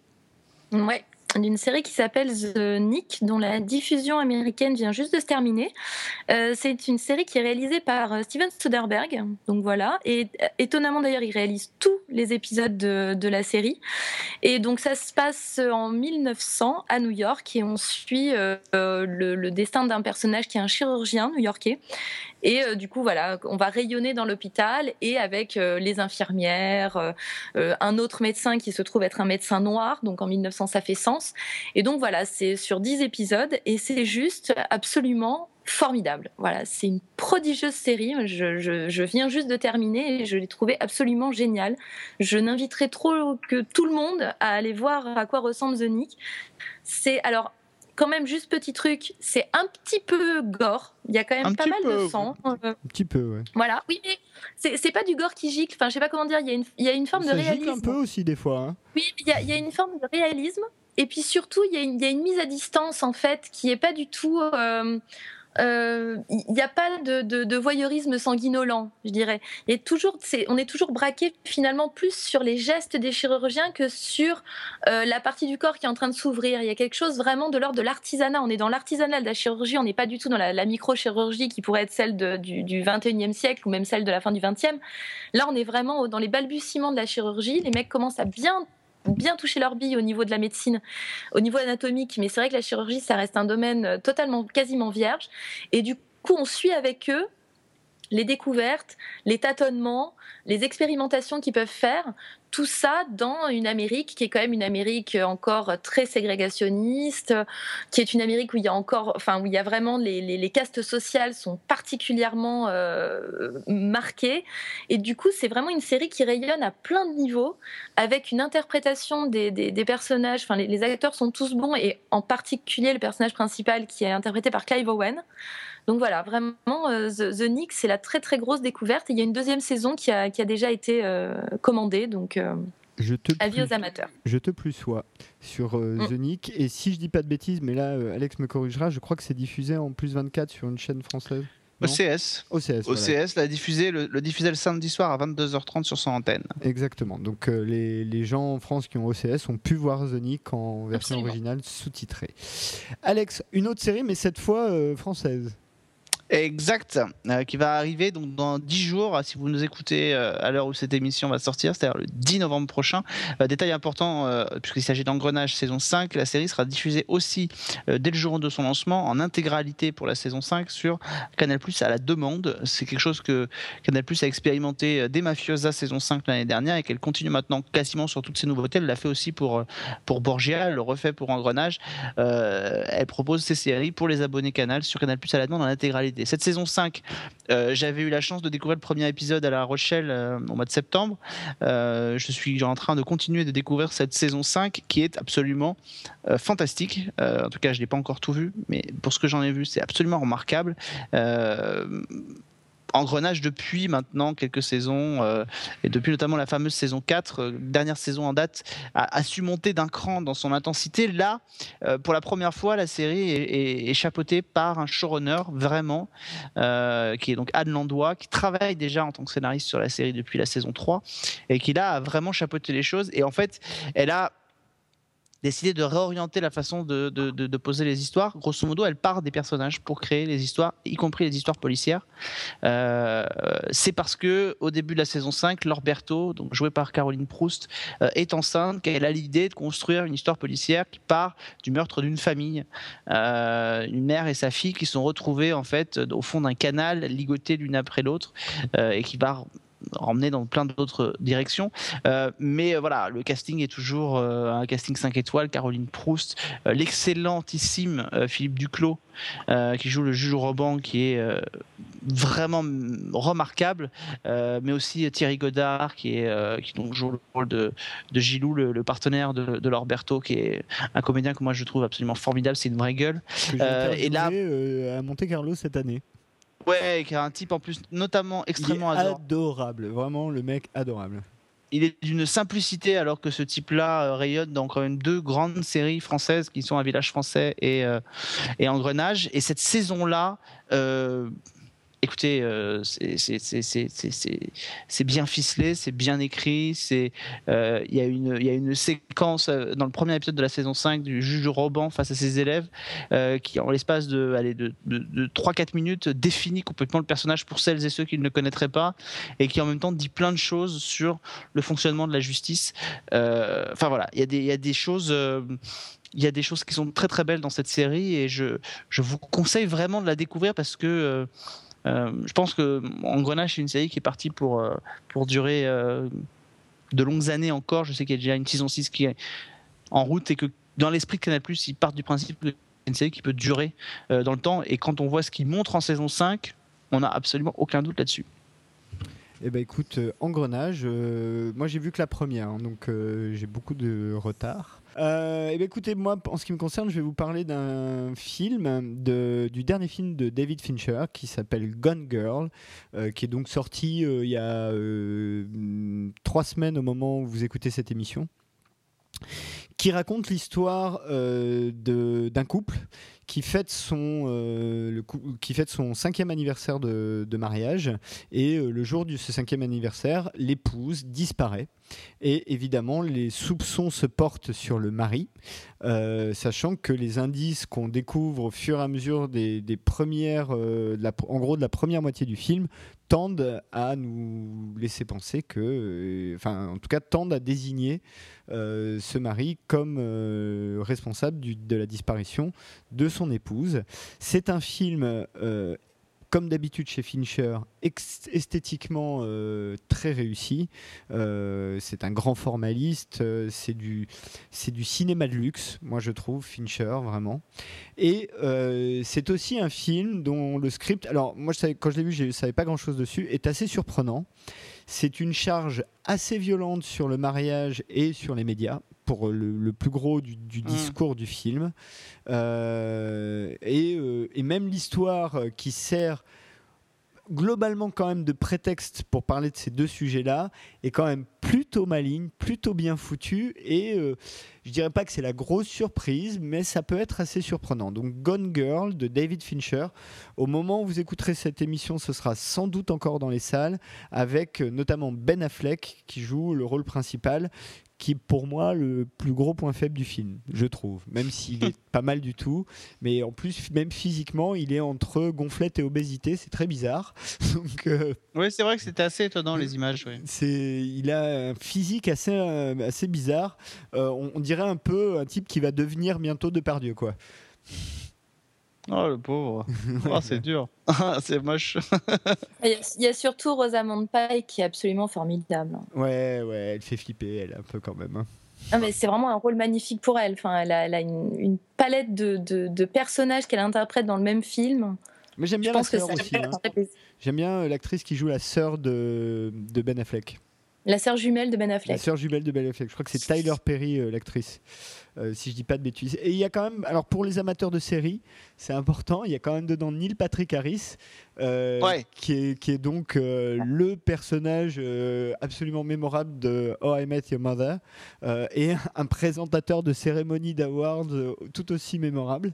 Euh, qui va animer donc, les Oscars. Qui va animer les prochains qui Oscars. va animer absolument les prochains Oscars après avoir fait deux fois les Emmy Euh, et euh, qui est assez étonnant dans ce film parce que justement il joue pas euh, il joue pas le clown Euh, alors il y a quand même des petits gimmicks un peu énervants vu le personnage qu'il joue on a un peu du mal à se détacher de cette image un peu clownesque qu'il a par ailleurs et du coup de vraiment rentrer dans le personnage qu'il joue mais il joue un personnage très sérieux avec euh, qui a un vrai drame intérieur euh, voilà mais après c'est un film qui qui plaît pas forcément à tout le monde Malgré tout, j'insiste, c'est du, cinéma de luxe. Visuellement parlant, c'est du cinéma de luxe. Et Fincher, il est encore une fois absolument incroyable. Couleurs, les cadrages, euh, les mouvements de caméra, enfin, c'est euh, c'est vraiment, ça reste un très très grand réalisateur contemporain. Enfin, je- vous- qui l'a vu là? Ouais. Pas Ah moi. ouais, j'ai vu, hein. Tu l'as vu? Tu, tu Ouais. d'accord, pas d'accord, vite fait? Euh, non, non, moi je suis, bah, moi, je suis une grosse fan de Fincher. C'est pas mon préféré de Fincher. J'avoue, euh, j'ai préféré Social Network par exemple Moi aussi. récemment, plus que Gone Girl. Mais euh, je connaissais pas du tout le roman, donc je savais pas du tout à quoi je. Enfin, par rapport aux affiches et à la bande-annonce, j'avais une vague idée que j'allais voir un thriller. Et en fait, je me suis rendu compte au fur et à mesure du film très rapidement que c'était pas que ça qu'on me racontait. Et du coup, j'ai été, j'ai été assez bluffée par la façon dont il amène en fait son, euh, son, histoire et euh, co- comment il amène un- une façon de tourner comme ça, euh, de triturer sa matière jusqu'à l'épuisement. Ça, je trouve que c'est très réussi. Après, c'est étonnamment je trouve un film très intéressant sur les médias. J'ai un petit peu plus de doutes sur la partie couple. Je trouve qu'elle est un peu factice. un- voilà, j'ai juste un peu quelques bémols sur ça, mais ça reste quand même un très bon film. Et juste un petit dernier, euh, comme je suis un grand amateur de détails, vous le savez, euh, pour les amateurs de jeux de société ou de jeux de plateau, c'est assez fun de regarder ce film. Ils ont joué dans Ouais. The West Wing. Non, pardon. Exactement, mais tu ne crois pas si bien dire. Il y a- non, il y a, il y, a, il y a quelques jeux pas forcément connus du grand public qu'on voit dans le film. C'est assez marrant. Ouais. Euh, bon, bah, on va conclure cette émission. Avant euh, de vous dire où on peut retrouver euh, mes petits camarades, je vais laisser Alex juste annoncer la deuxième, le crossover, en fait la deuxième partie de ce crossover. Vous aurez cette émission est publiée le vendredi 31 octobre, le dimanche suivant. Vous aurez un season 1 et là je laisse la parole à Alex. Oui, bah, on va continuer dans la, dans la thématique. Alors, pas la thématique Halloween, mais la thématique vraiment liée quand même à cette, à cette fête. On va se poser la question face euh, aux plus je crois, 5 millions de téléspectateurs pour le retour de American Horror Story Freak Show, 17 millions et demi de téléspectateurs pour The, euh, Walking Dead, saison 5, ce qui est absolument prodigieux. On va essayer de se demander pourquoi l'horreur à la télé, ça semble bien fonctionner, en tout cas en ce moment. Euh, et on va revenir justement sur euh, American Horror Story Freak Show. À l'heure où cette émission sera enregistrée, il y aura trois épisodes qui auront été on commencera à me donner une petite, euh, une petite orientation. C'est une, je pense que c'est une saison qui, en tout cas, ne laissera pas indifférent. Il y a beaucoup de choses dedans à dire, et voilà. Et on va essayer de se poser la question justement sur la place de l'horreur euh, dans la fiction euh, télé d'aujourd'hui. Donc on vous dit euh, rendez-vous pour ceux qui écoutent euh, au moment où l'émission est publiée, ce sera rendez-vous donc dimanche prochain pour la deuxième partie. Donc Urs, où peut-on re- te retrouver? Sur du papier, sur du digital, tout ça, tout Euh, ça? Sur du digital, euh, sur Slate, sur euh, le plus le Nouvel Ops euh, et sur mon blog, Miss Ventrash, comme toujours. Voilà. Euh, et euh, dans Screenplay, évidemment. Euh, et Alex, donc Season 1, on, on l'a déjà abondamment dit, mais re-Season 1. où vous pourrez écouter cette émission, puisqu'on est ravis de la diffuser maintenant depuis euh, le début. quasiment le début. Pas quasiment, Euh, depuis le début. ouais, depuis le début, ouais, exact. début. Ah ouais. Donc euh, voilà, et puis évidemment, voilà, Season 1 avec toute, la, toute la fine équipe. voilà, on- les derniers petits nouveaux qui nous ont rejoints, Fred, et, Fred et JB. Et puis, bah, écoutez, peut-être d'ici quelques semaines sur une, sur une nouvelle aventure. voilà, sur une nouvelle vais- Je vais aventure. débaucher bientôt Fred dans un screenplay, c'est pas possible. Il Ouais, absolument ouais, ouais. qu'il vienne faire une émission. Il est très très bien. Donc euh, bientôt une nouvelle aventure. Euh, voilà. Et allez petit euh, petit scoop que je, je, je Ah, donne ah, pour ah, Screenplay. ah. Euh, je te le fais, je te le fais ce petit cadeau. Voilà, pour ceux qui écoutent Screenplay, nous avons le parrain de notre futur programme qu'on est en train de préparer. Et ça devrait être Geoffroy Thiebaud, qui est l'interprète de Vogel dans la série Braco. Euh, Voilà, qui a accepté d'être le parrain de cette émission, donc on en est ravis. Donc, on- et, et on espère qu'elle arrive vite. Je l'espère aussi. Bon, bah écoutez, moi vous pouvez me retrouver aussi sur euh, Season 1, c'est encore le plus simple, vous avez tout, mon Twitter, euh, voilà, il y a tout, tout sur Season 1, donc www.season1.fr. Je, je n'ai rien de plus à ajouter, votre honneur. Je vous dis à la prochaine fois, je sais pas encore pourquoi, mais je peux déjà vous dire qu'il y aura un screenplay avec Sophie de, de Season 1 aussi, un autre avec euh, JB, et euh, je pense que Vivien Lejeune va revenir très vite. Euh, Oh non, oh non, pas lui. Oh non, Oh pas lui. pas lui, pas lui. Et, et ben, je vous dis à la prochaine fois et bonjour chez vous.